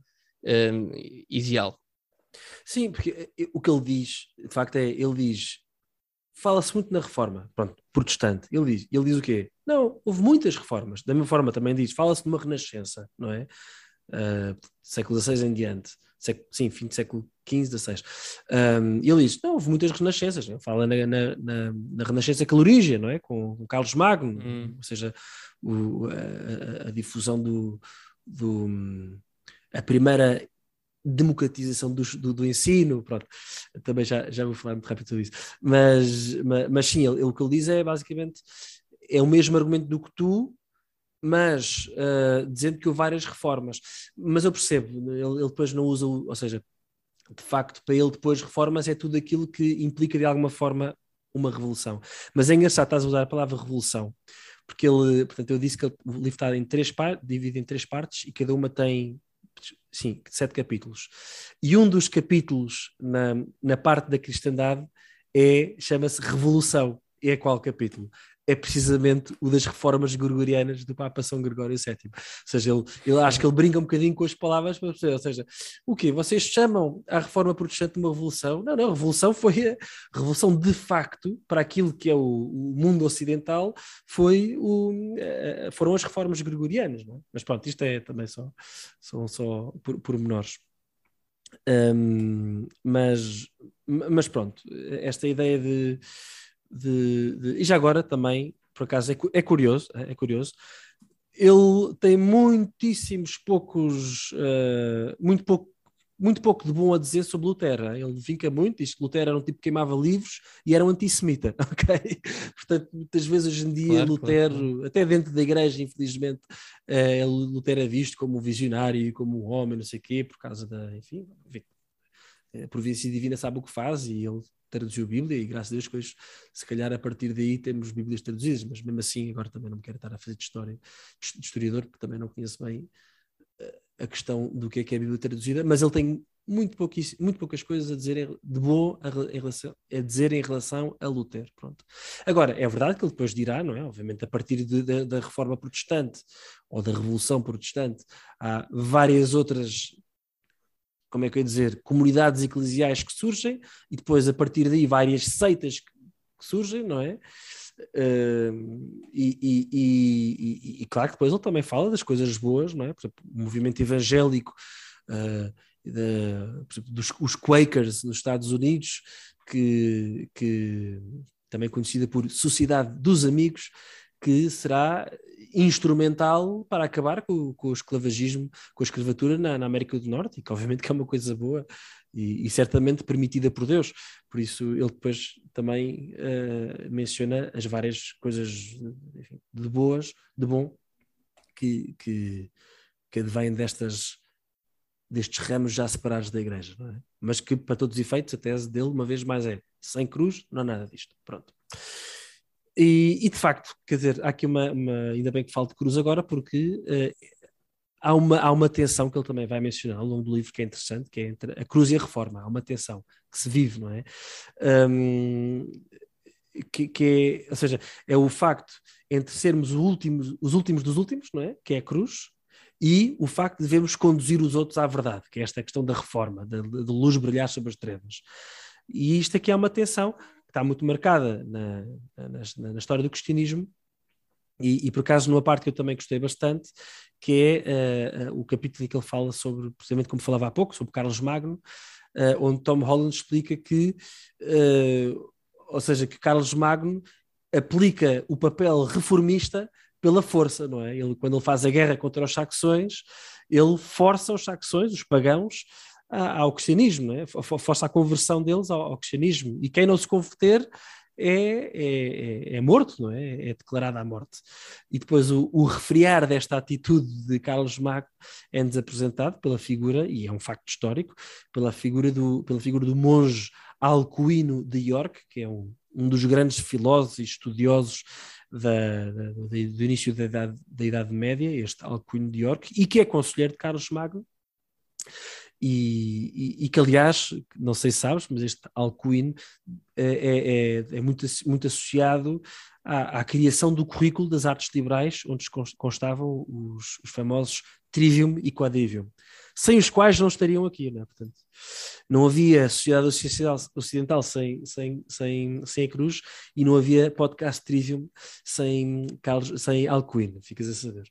Mas este, este, esta atitude de Carlos Magno de, de converter pela força é refriada uh, por, por Alcuino e Alcuino dirá que uma coisa brutal, que é a fé é um ato livre da vontade e não um ato forçado. Temos de apelar à consciência, não forçá-la pela violência. Pode-se forçar as pessoas a serem batizadas, mas não se pode forçá-las a acreditar. É? Isto é impressionante, isto é um monstro do século IX a dizer isto e, e, e pelos vistos teve alguma influência junto de Carlos Magno, porque em, em 796 acabam-se as, uh, as condenações à morte por paganismo um, e depois no ano a seguir as próprias leis são revogadas. Portanto, mas isto para dizer que há esta tensão, não é? Muitas vezes ao longo da história do cristianismo, uh, da, da, cruz e da, da cruz e da reforma. É? Um exemplo mais recente, não é? Por acaso também é interessante mencionar, uh, que Tom Holland menciona, tem a ver com a, a recente crise humanitária, não é? Que obrigou a, a migração de milhões de refugiados um, do Médio Oriente, devido à instabilidade política classe vive, e ele dá o exemplo de Angela Merkel, que é filha de um pastor luterano e que abriu as fronteiras da Alemanha para receber refugiados, e por outro lado o exemplo de Viktor Orban, não é? presidente da Hungria, que um, no, numa, no sentido de uh, manter ou, como é que eu dizer de proteger a Hungria naquilo que é a sua matriz cristã, optou por uma política agressiva, não é, de defesa de fronteiras. Uh, portanto, são duas visões, não é? Uh, enfim, é, esta ideia de vamos favorecer o último dos últimos e a ideia de não, vamos, mas é manter-nos puros na fé, não é? Uh, ambas cristãs, não é? Mas que, num exemplo recente, entram em conflito. Portanto, isto para dizer que Tom Holland também vai falando ao longo do livro sobre esta tensão que se vive, que eu também acho que é interessante e, uma vez mais, provocadora. Na primeira parte do livro sobre a antiguidade, o Tom Holland menciona uma das duas pessoas que para ele são fundamentais na história do Ocidente. É? E a primeira é uh, falar, a que ele fala na antiguidade é São Paulo. Pronto. E de facto, ler, ler, ler Tom Holland a falar sobre São Paulo é espetacular. Uh, basicamente, ele, ele, diz que para além, para além de Jesus, não é? Sobre, porque ele diz uma coisa sobre Jesus, sobre o nosso Senhor Jesus Cristo, diz que é alguma piada, que foi o contador de histórias mais influente de sempre. É? Tal é a influência das parábolas no, no nosso imaginário ocidental. Às vezes não nos apercebemos que dizer, a influência que as parábolas de Jesus têm, na, têm, têm na, no nosso dia a dia, diz ele, é, é, é, é inigualável, é inigualável. Mas para além de Jesus, São Paulo é para ele o autor com maior influência de todos os tempos. Um, e, e, diz ele que é o que é o autor mais influenciador, uh, mais influente de todos os tempos, por causa do evento da cruz, é? que marcou muito São Paulo. É? Então, São Paulo, também dizemos apóstolo dos gentios, para, para ele a cruz é pedra de tropeço para os judeus e loucura para os gentios, como ele escreve. E é, é pedra de tropeço para os judeus, porque é um escândalo que o Messias fosse um homem, viesse a ser um homem que morresse numa cruz, não é? Uh, aliás, era um escândalo que o Messias fosse um homem, se fizesse homem. E, e para os segundos, não é? para os, os, os pagãos, uh, é, um, é, é, é loucura, não é? A cruz, porque não, não caberia na cabeça de nenhum romano que o Deus encarnado se humilhasse ao ponto de padecer a morte humilhante, uh, igual à de um escravo. No entanto, São Paulo está convencido disso, está, de que Uh, e o facto de Deus ter feito o último dos últimos permite-lhe escrever aos Gálatas, não é? Já não há judeu nem grego, já não há servo nem livre, já não há homem nem mulher, todos vós sois um só em Cristo Jesus. É? Claro que, obviamente, que o entendimento destas palavras ao longo do tempo vai, vai sofrer alterações, não é? mas ainda assim são, ou seja, vai sofrendo alterações, vai-se vai -se maturando, não é? porque vamos lá ver, a escravatura, quando ele diz já não serve nem livre, não é? A escravatura não acabou ali, vai demorar ainda alguns séculos, mas ainda assim estas palavras de São Paulo estão na base do ímpeto missionário e universalista que está na origem do cristianismo. E, e que hoje damos por adquirido, falando vagamente num, numa espécie de humanismo universal. O outro aspecto que Tom Holland considera determinante em São Paulo está relacionado com a sua pregação sobre o amor entre, entre marido e mulher, nomeadamente no capítulo 5 da Carta aos Efésios. É? Toda a gente conhece aquela passagem. Aliás, em, em agosto de 2021 voltou a ser tema de conversa nos telejornais, não é? aquela passagem em que São Paulo diz que a mulher se tem que submeter ao homem e que o homem tem que é chamado a dar a vida pela sua mulher, tal como Cristo deu a sua vida pela igreja. E esta passagem para Tom Holland é a base de toda a moral sexual e conjugal do Ocidente. É brutal o que ele diz. Ele diz que São Paulo está aqui a dizer aos homens que, primeiro, não lhes é lícito fazer da mulher aquilo que lhes apetecer, mas que devem, em primeiro lugar, ser continentes, reconhecendo, aliás, que o seu corpo é templo do Espírito Santo, como escreve noutra carta, na carta aos Coríntios. E depois está a dizer aos homens que, se tiverem uma mulher, que tem de ser uma só, logo aí, uma só, e que essa única mulher deve ser amada e respeitada da forma como Cristo amou, ama a sua igreja, não é? Até à morte, na cruz, uma vez mais. Isto, obviamente, é algo inimaginável para um cidadão romano, não é? Uh, que tinha as suas escravas e, e, fazia o que quisesse delas.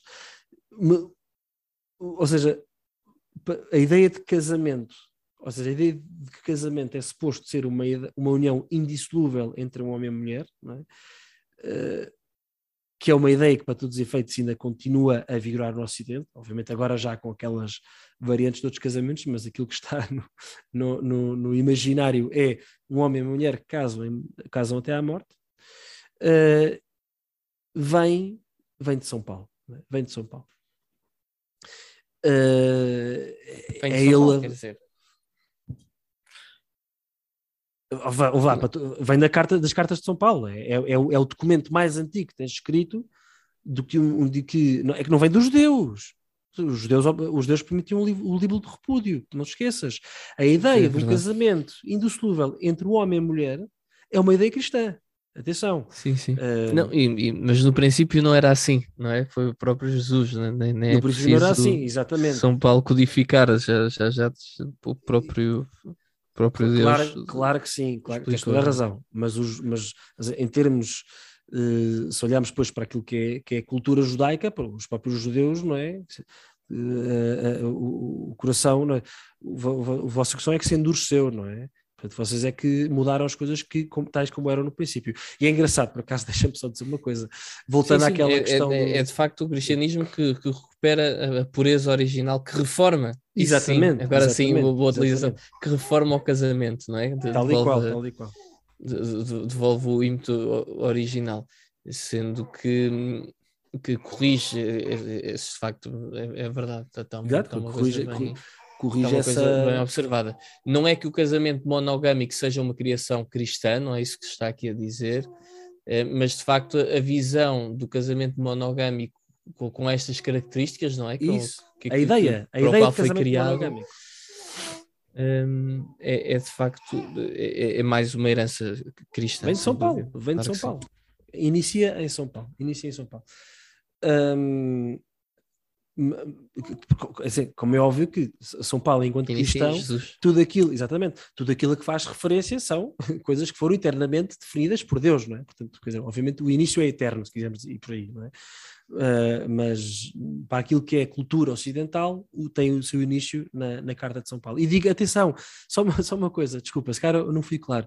Eu estou a dizer que é São Paulo, porque as cartas de São Paulo precedem os evangelhos, percebes, Bernardo? É, só, é por isso é que eu estou a dizer que inicia em São Paulo. Mas, seja, oh, Vasco, é verdade, é, é verdade do ponto de vista escrito, mas do, mesmo do ponto de vista claro, histórico, claro, Jesus já claro. tinha dito aquilo e os evangelhos foram, foram passando na, na tradição oral me, mesmo antes das cartas de São Paulo. É verdade. É caso, senão São Paulo não poderia ter escrito as suas cartas, não é?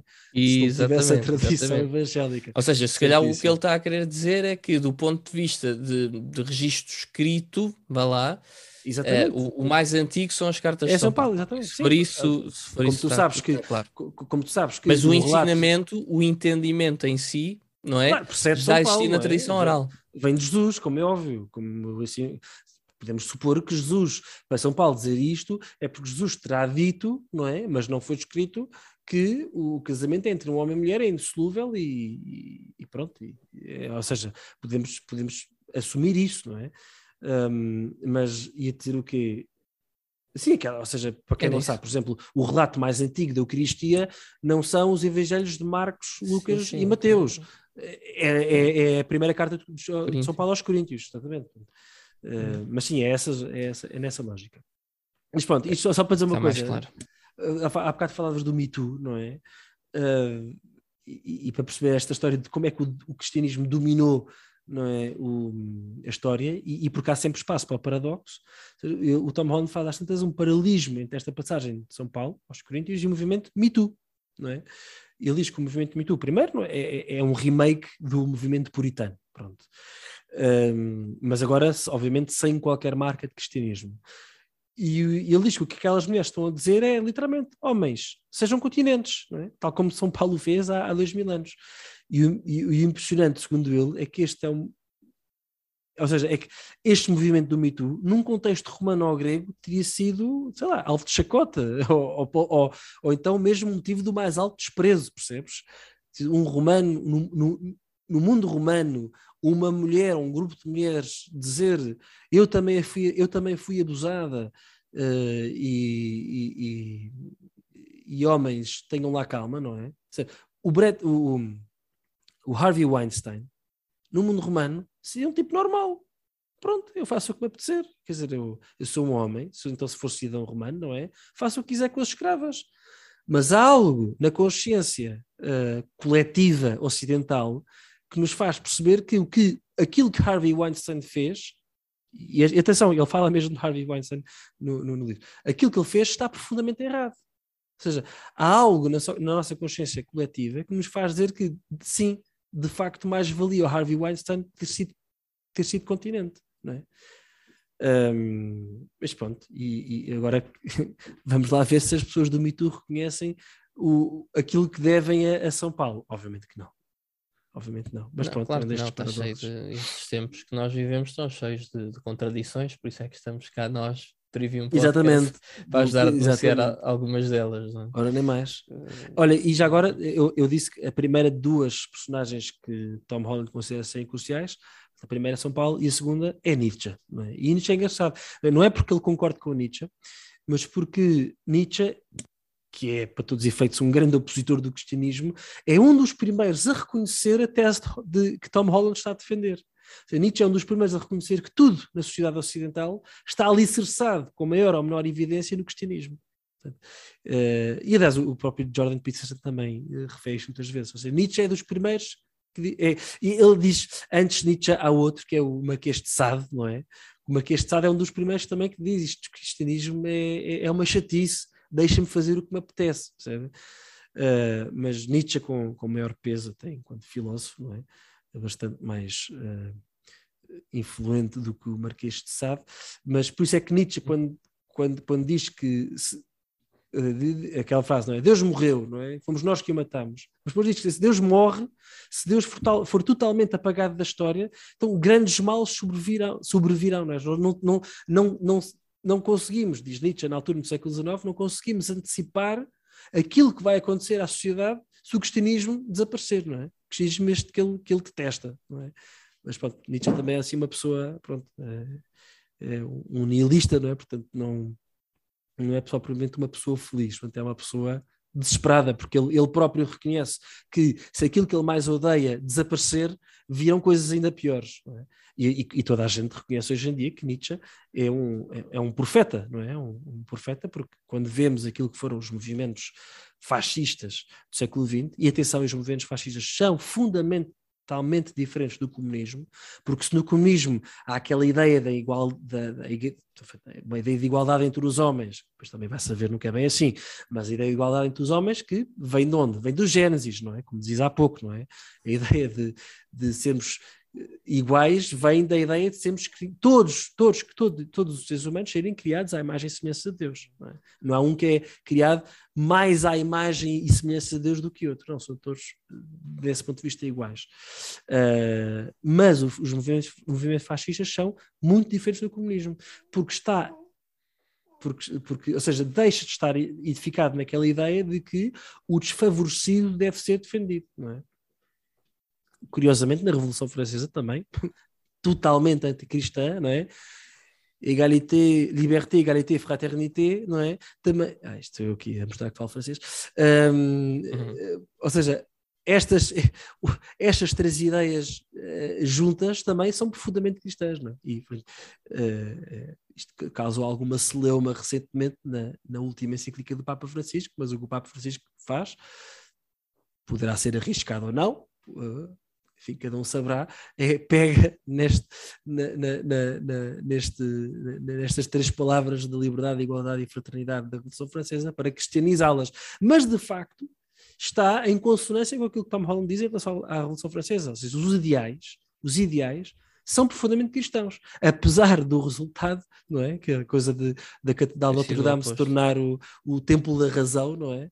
Eh, apesar da consequência ser o oposto, o, o fundamento é cristão. Mas peço desculpa, estou aqui sempre a. Eu acho que aqui um comentário, um comentário se calhar político vontade. à, à tua, à tua análise, que, que de resto nem é a tua análise, é a análise Sim, do, do Holland, de, que, que é, é verdade que vá lá, o, o fascismo, o nazismo e o comunismo têm dif- diferentes pressupostos, eh, obviamente que são diferentes, porque senão nem sequer teriam o mesmo nome, mas de um ponto de vista de análise política, por um lado, eh, quer dizer, há muitos autores que, que- que defendem que vêm todos de- da, mesma, da mesma árvore, uma árvore coletivista, este do ponto de vista da origem, do ponto de vista das consequências, se nós formos a ver um, aquilo que caracteriza um Estado comunista e um Estado fascista são, são ambos tipos de Estado totalitário, Claro ou seja, depois na prática acaba por se manifestar mais ou menos da mesma forma, embora a- aquilo que sejam alguns dos pressupostos teóricos possam sejam ser diferentes. Sim. Sim. É, portanto, não, não, não, não, acho que não, não vale a pena estar aqui a- a fazer um, dizer que o comunismo é pior ou que o fascismo é pior, ambos são maus e, e, e se repararmos, ambos são o quê? São uma revolução, são uma negação daquilo que existiria anteriormente e são em particular uma negação do cristianismo e dos valores do, do cristianismo.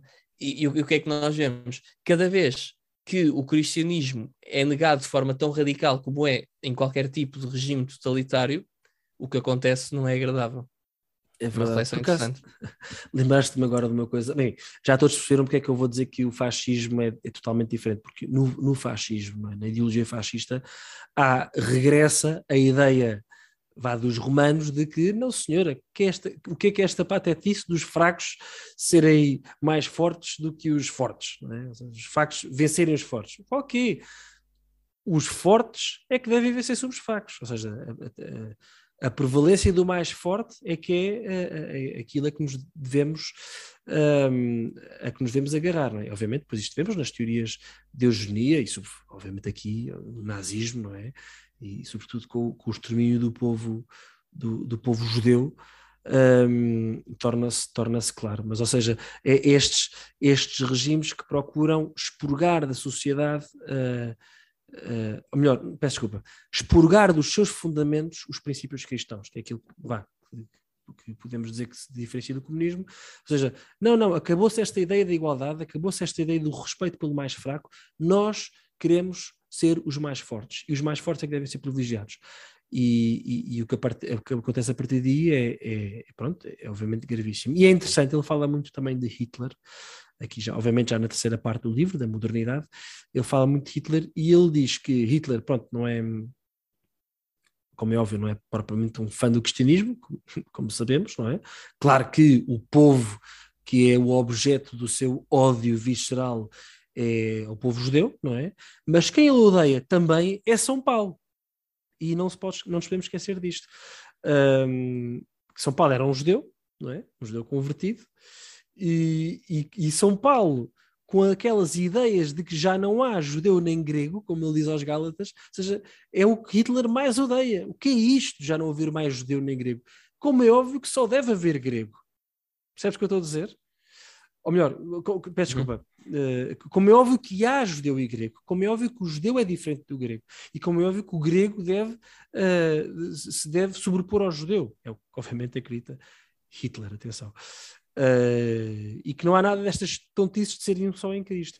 O Tom, o Tom Holland diz uma coisa muito interessante. Diz que a ideia de Hitler de exterminar os judeus é para evitar o surgimento de um novo São Paulo. É? Um novo São Paulo que venha dizer que já não há judeu nem grego, é? que já não há livre nem escravo, que já não há homem nem mulher. É? Uh, o, paradoxo aqui é óbvio, não é? Hitler culpa os judeus pelo cristianismo, não é? culpa um judeu, São Paulo, pelo cristianismo, que é assim uma ideia, uma ideia curiosa. Mas por acaso... Ah, e aqui também, ah, também uma. Ainda Depois relacionado vou, com, olha, com isso não, que estava. Sim, diz. Não me queres esquecer que eu, eu, vou, eu vou. Não, não, desculpa. Vais concluir, mas eu vou fazer um parênteses ao teu parênteses anterior sobre o, os, o, as consequências dos regimes totalitários. Mas diz, diz, diz o que vais fazer. Mas se quiseres, faz tu primeiro, porque eu ia comentar aqui esta questão de, de, de eugenia.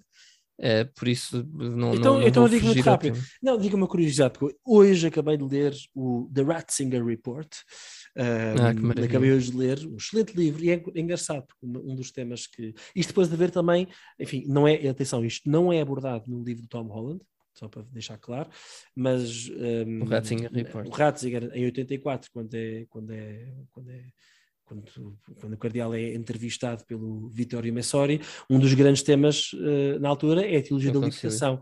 O, não, não, não, uh, também, não é? Mas a teologia também. da libertação, porque é, é, em 84 em que é emitida aquela nota da Congregação para, da, para da, ai, Congregação para a Doutrina da Fé, aquela nota corrigindo alguns aspectos da teologia da libertação, e como nós sabemos, há, ou seja, há uma parte da, chamada uhum. teologia da liberação que é de influência marxista, não é? Pronto.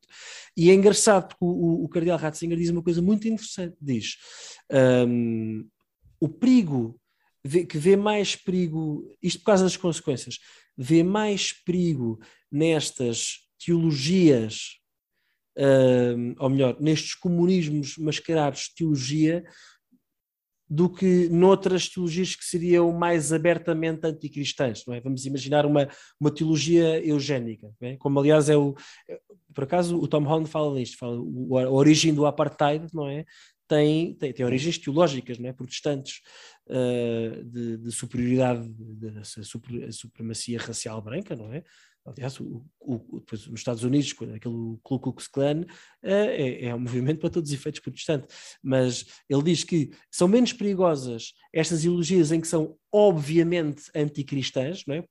confrontas com a Sagrada Escritura e está lá tudo, são, mais, são menos perigosas do que estas mascaradas destes ideais de, de utópicos, de somos todos iguais, e obviamente depois com a dimensão marxista de luta das classes. Mas pronto, era só para fazer este, este, este parênteses. O que é que ias dizer em relação à eugenia? Ia dizer em relação à eugenia, claro que, que, que o exemplo que tu pegas é, é de facto o, o, exemplo mais gritante da eugenia, a questão claro. do Holocausto, obviamente, mas uh, recordo que, recordo, aliás, tu já sabes, mas, mas aqui recordo se calhar aos nossos ouvintes, ou conto para quem não souber, uh, que tanto tu como eu uh, lemos recentemente a encíclica Casti Conubi, uma das mais importantes um, ehm, encíclicas sobre a família, sobre, sobre o casamento especificamente, do Papa Pio XI, é uma encíclica de 1930. Uhum. Um, ehm, É eleito, se não estou em erro, em 34. 3. 3.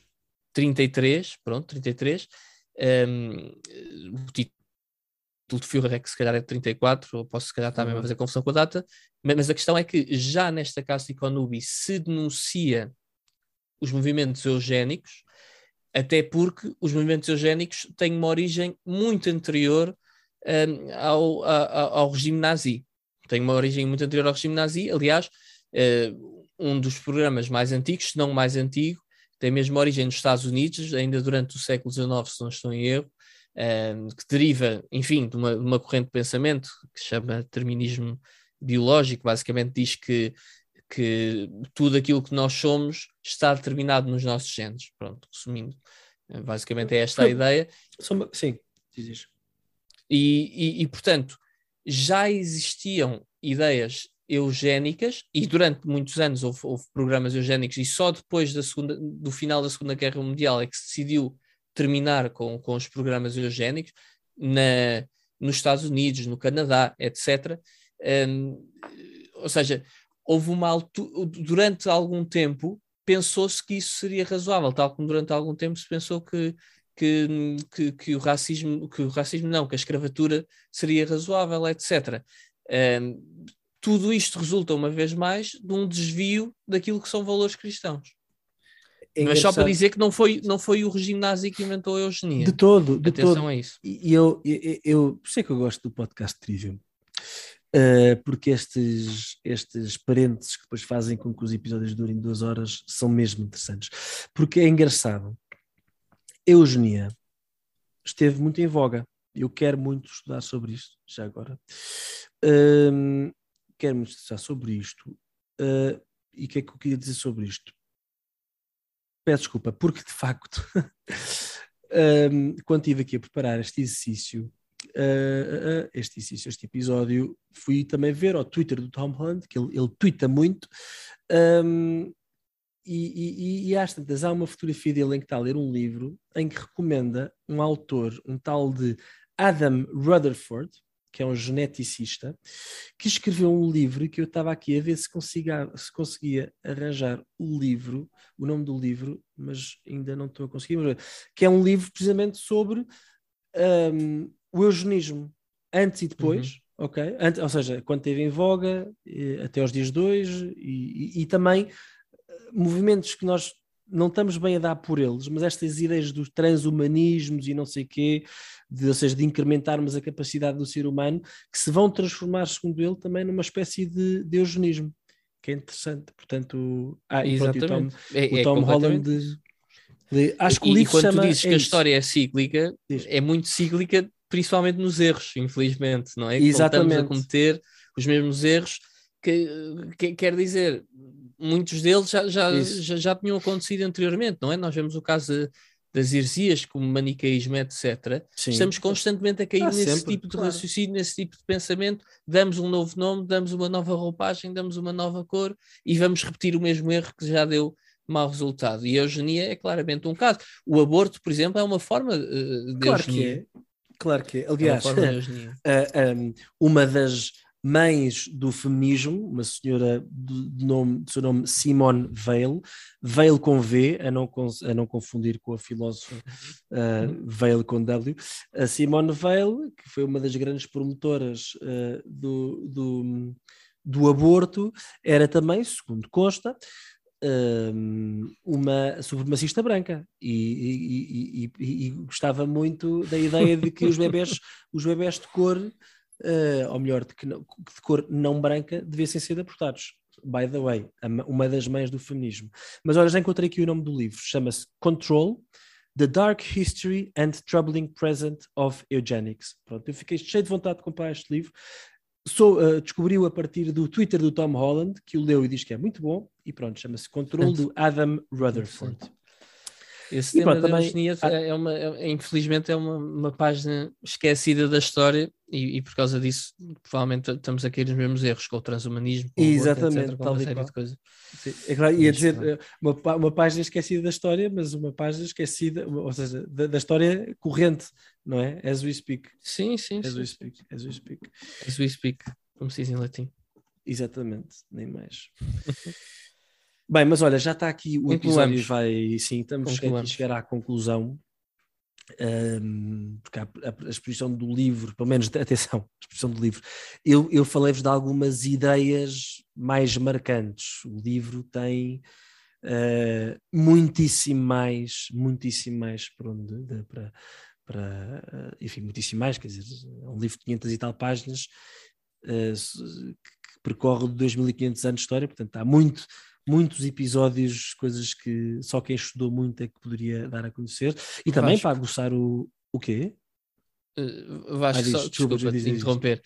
Uh, Ou seja, tu, tu quando apresentaste o livro, explicaste a divisão, como o livro estava organizado, Sim, dá a impressão que aquilo está organizado de forma mais ou menos cronológica, é assim? e é, e é cronológico, E antiguidade vai até que ano?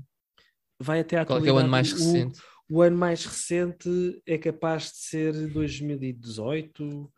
Uh, posso, se me deres aqui uns segundos, e se os ouvintes não se importarem. Não, não precisas dizer o ano exatamente. mas, ou mas- seja, vai, vai até, vai até ao no- aos nossos tempos. O último capítulo da última parte chama-se Woke, ok? Portanto, Uhum. toda a gente sabe o que é que é a ideologia woke. Mas sim, vai até. eh, e repara, fala na, fala na, na, na crise dos refugiados. Portanto, já, já estamos Ok. aqui, o quê? 2016, Foi bastante. para aí, não sei. 2017, está aqui, estou aqui a ver. Victor Orban Speech 2017. Portanto, sim, vai até Ok. 2017, mais ou menos. Até é muito recente a história. Olha, e fala O- sobre o os teus até- amigos, os teus amigos católicos do, do Reino Unido, ou não? Fala, como é óbvio, e para aguçar o apetite, como é óbvio que Tolkien não é esquecido. não é? Aliás, a, a ideia de mito em Tolkien, que aliás tivemos a oportunidade de discutir no, no podcast que gravamos com o Gonçalo Pires sobre o autor, também é apresentada por Tom Holland.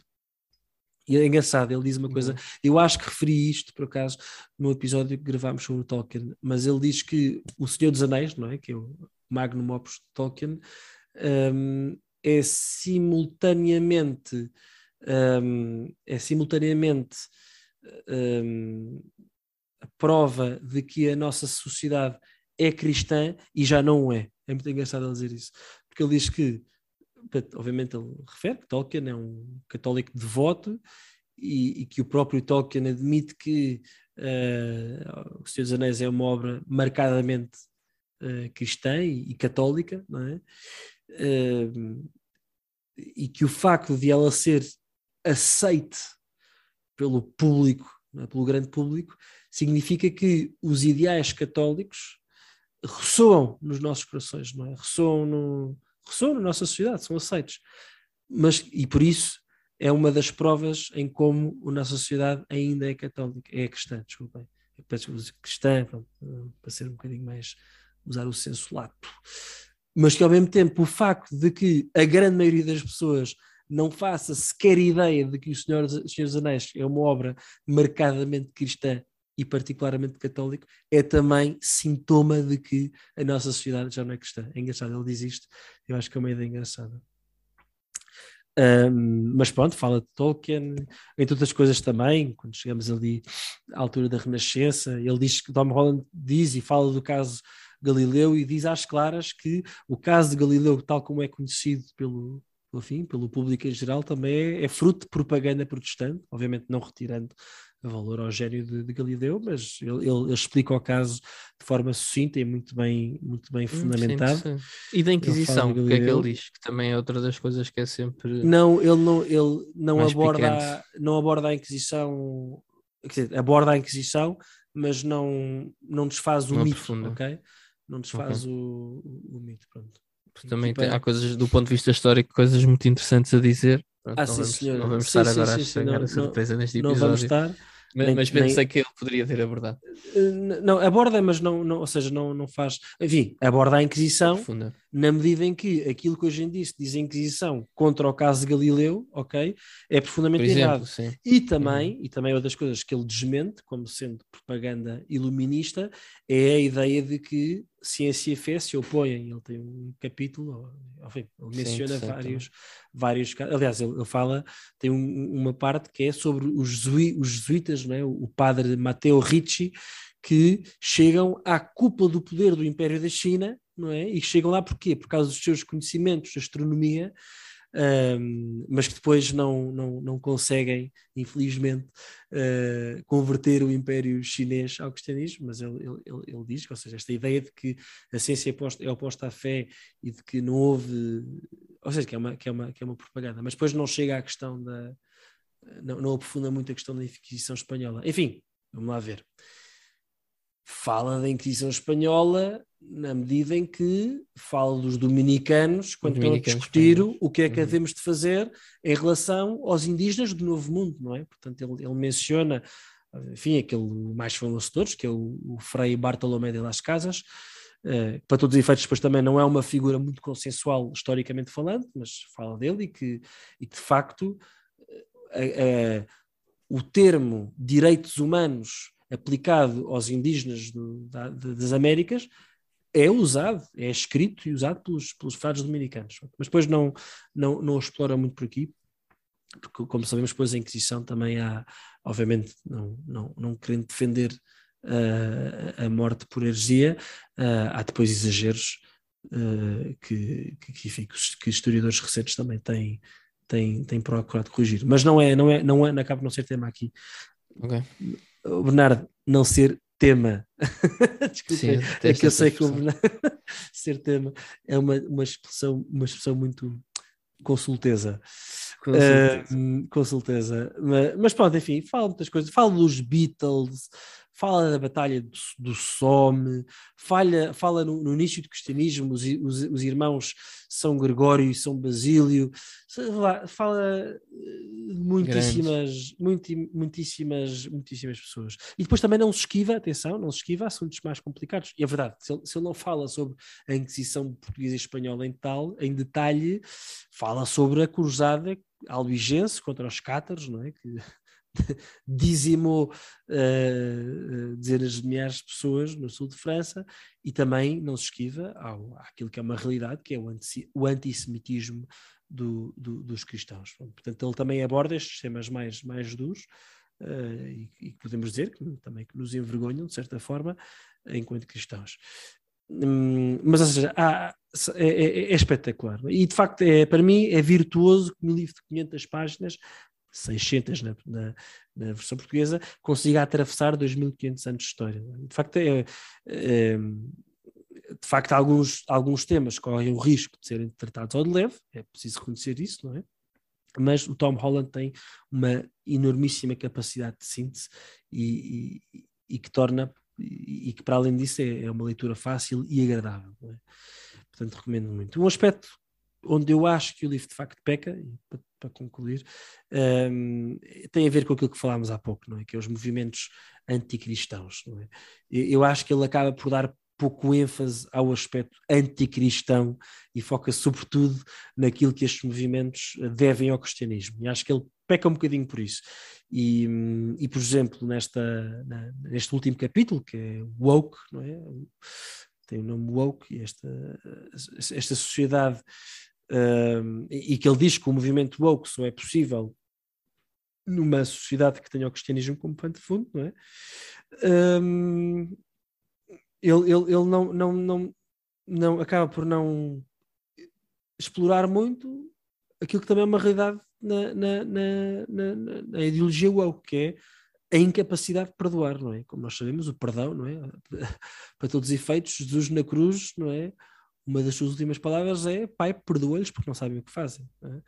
E, e, também perdoa ao ladrão arrependido, não é? E como nós sabemos, nesta ideologia woke, woke e na, na, na, cultura de cancelamento, não é? a famosa cancel culture, não há lugar para o perdão, não, é? não há lugar para o perdão. Uh, e, e, e, é pena que Tom Holland não, também não tenha explorado esse outro lado destas ideologias também para separar um bocadinho as águas, porque sim, como, enfim, como temos vindo a discutir ao longo deste episódio, uma coisa é dizer que isto deve muito ao cristianismo, outra coisa é dizer que é cristão.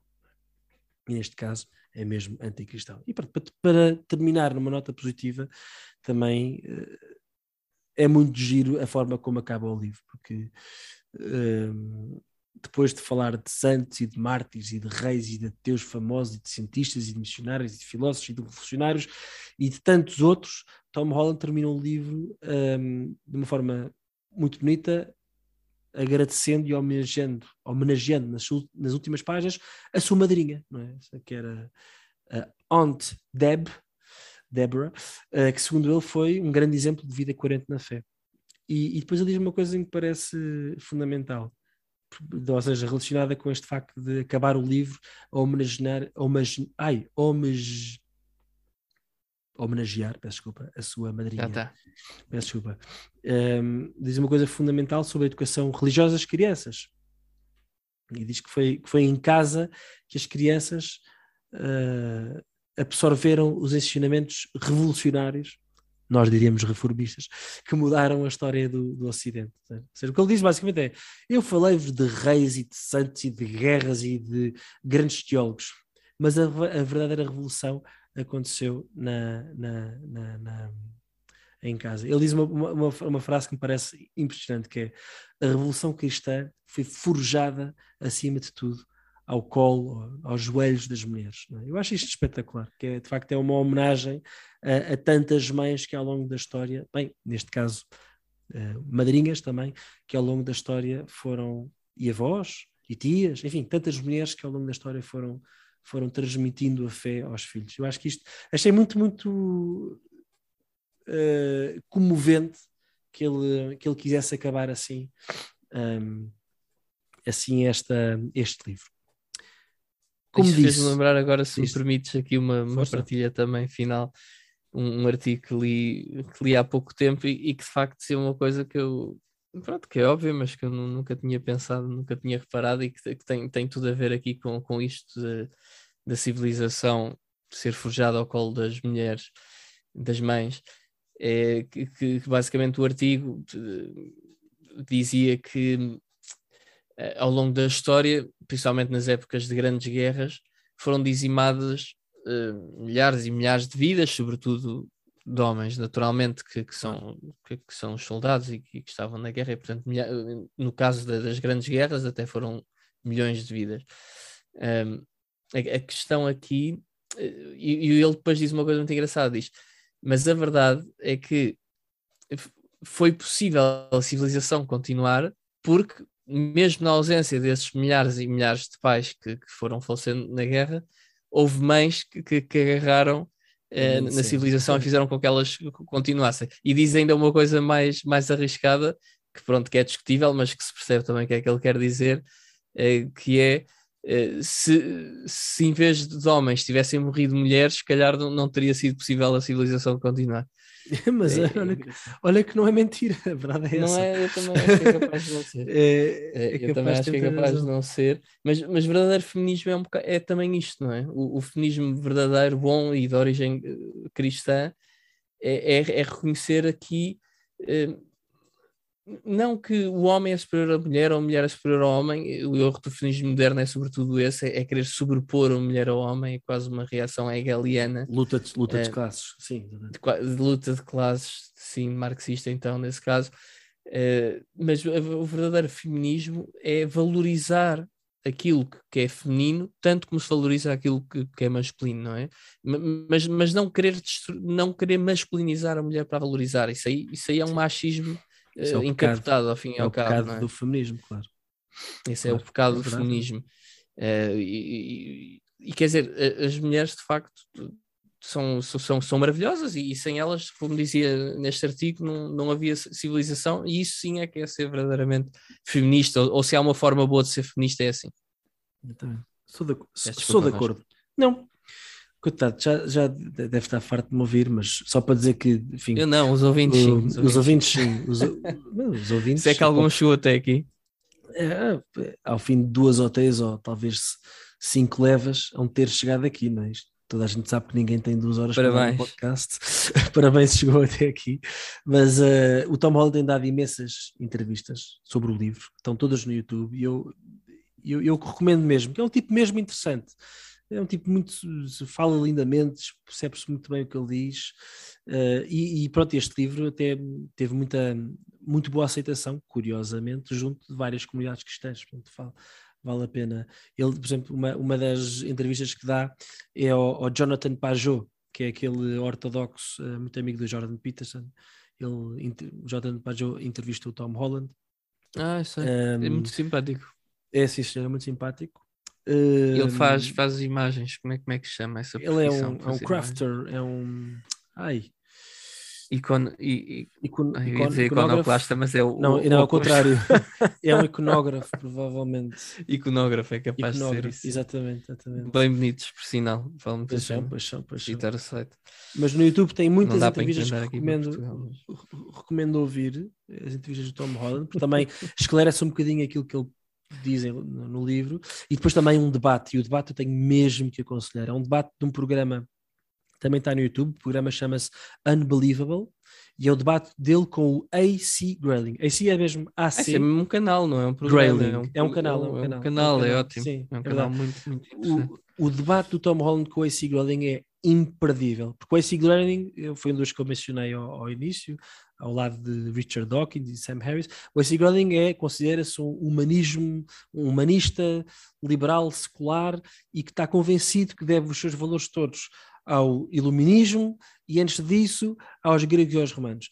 É impressionante perceber, ou seja, o quão longe estes tipos estão da realidade. Um, mas pronto, vale a pena ouvir.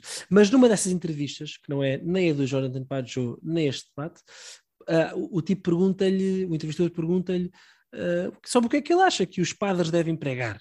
Pergunta ao Tom Holland, que é que, pronto, escreveste um livro sobre, para todos os efeitos, que fala sobre cristianismo, o que é que tu achas que os padres deviam estar a dizer?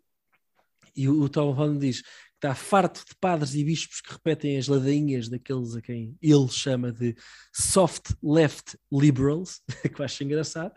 Portanto, obviamente fazendo aqui uma, uma referência a esta, este lado mais liberal e progressista da igreja, por sinal muito presente na igreja anglicana, e o, o que Tom Holland diz é, é o, o que os padres têm de pregar é claro, ele diz assim, preach the weird stuff, não é? Preguem as cenas mirambulantes da vossa fé, Obviamente isto dito de uma pessoa que não tem fé, não é? Porque para ele, para Tom Holland, eu acho muito, muito chique que ele tinha dito, né? dito isto. É, Preach the weird stuff. Ou seja, para, para ele nós não devemos ter vergonha da nossa fé e daquilo em que acreditamos serem as suas verdades. É? Precisamente porquê? Porque estas, estas coisas sobrenaturais, não é? Apontam para aquele grande mistério, não é? Aquele magnum mistério que é o facto de Deus ter feito o homem. E, e sendo homem, fez-se fez último, não é? Para que ressuscitando, nos salvasse a todos. Não é? Como diz São Paulo, diz melhor do que eu, não é? Fez-se pobre para que, para que na sua pobreza nos enriquecesse a todos. Ou para que nós, na sua pobreza, pudéssemos. Como é que ele diz, Bernardo? Fez-se pobre para que na sua pobreza nos pudesse enriquecer a todos. Acho que é isto. É esta é, a ideia. Capaz. O homem das citações és tu, Vasco. Sou, não sou. Minha memória é, trai-me é muito. Tu citas as doutrinas todas pá, políticas, Portanto, não digas isso. Mas pronto, parece-me que esta é uma, uma boa forma de terminar este longuíssimo episódio sobre um escritor que começou a escrever livros sobre vampiros e mais recentemente escreveu uma história fascinante sobre como o cristianismo transformou o mundo. E pronto, Bernardo, dás-me autorização de concluir este episódio? Dá-lhe. Força. Pronto, olha, isto foi mais um episódio do podcast Trivium. Não se esqueça de colocar like e de partilhar com os vossos conhecidos. Subscrevam o nosso canal, está ali em baixo o botãozinho encarnado, letras brancas, subscribe ou subscrever, subscrevam para serem notificados quando saírem novos episódios, mas acima de tudo, que a vossa vida seja uma procura por aquilo que é bom, belo e verdadeiro. Até à próxima!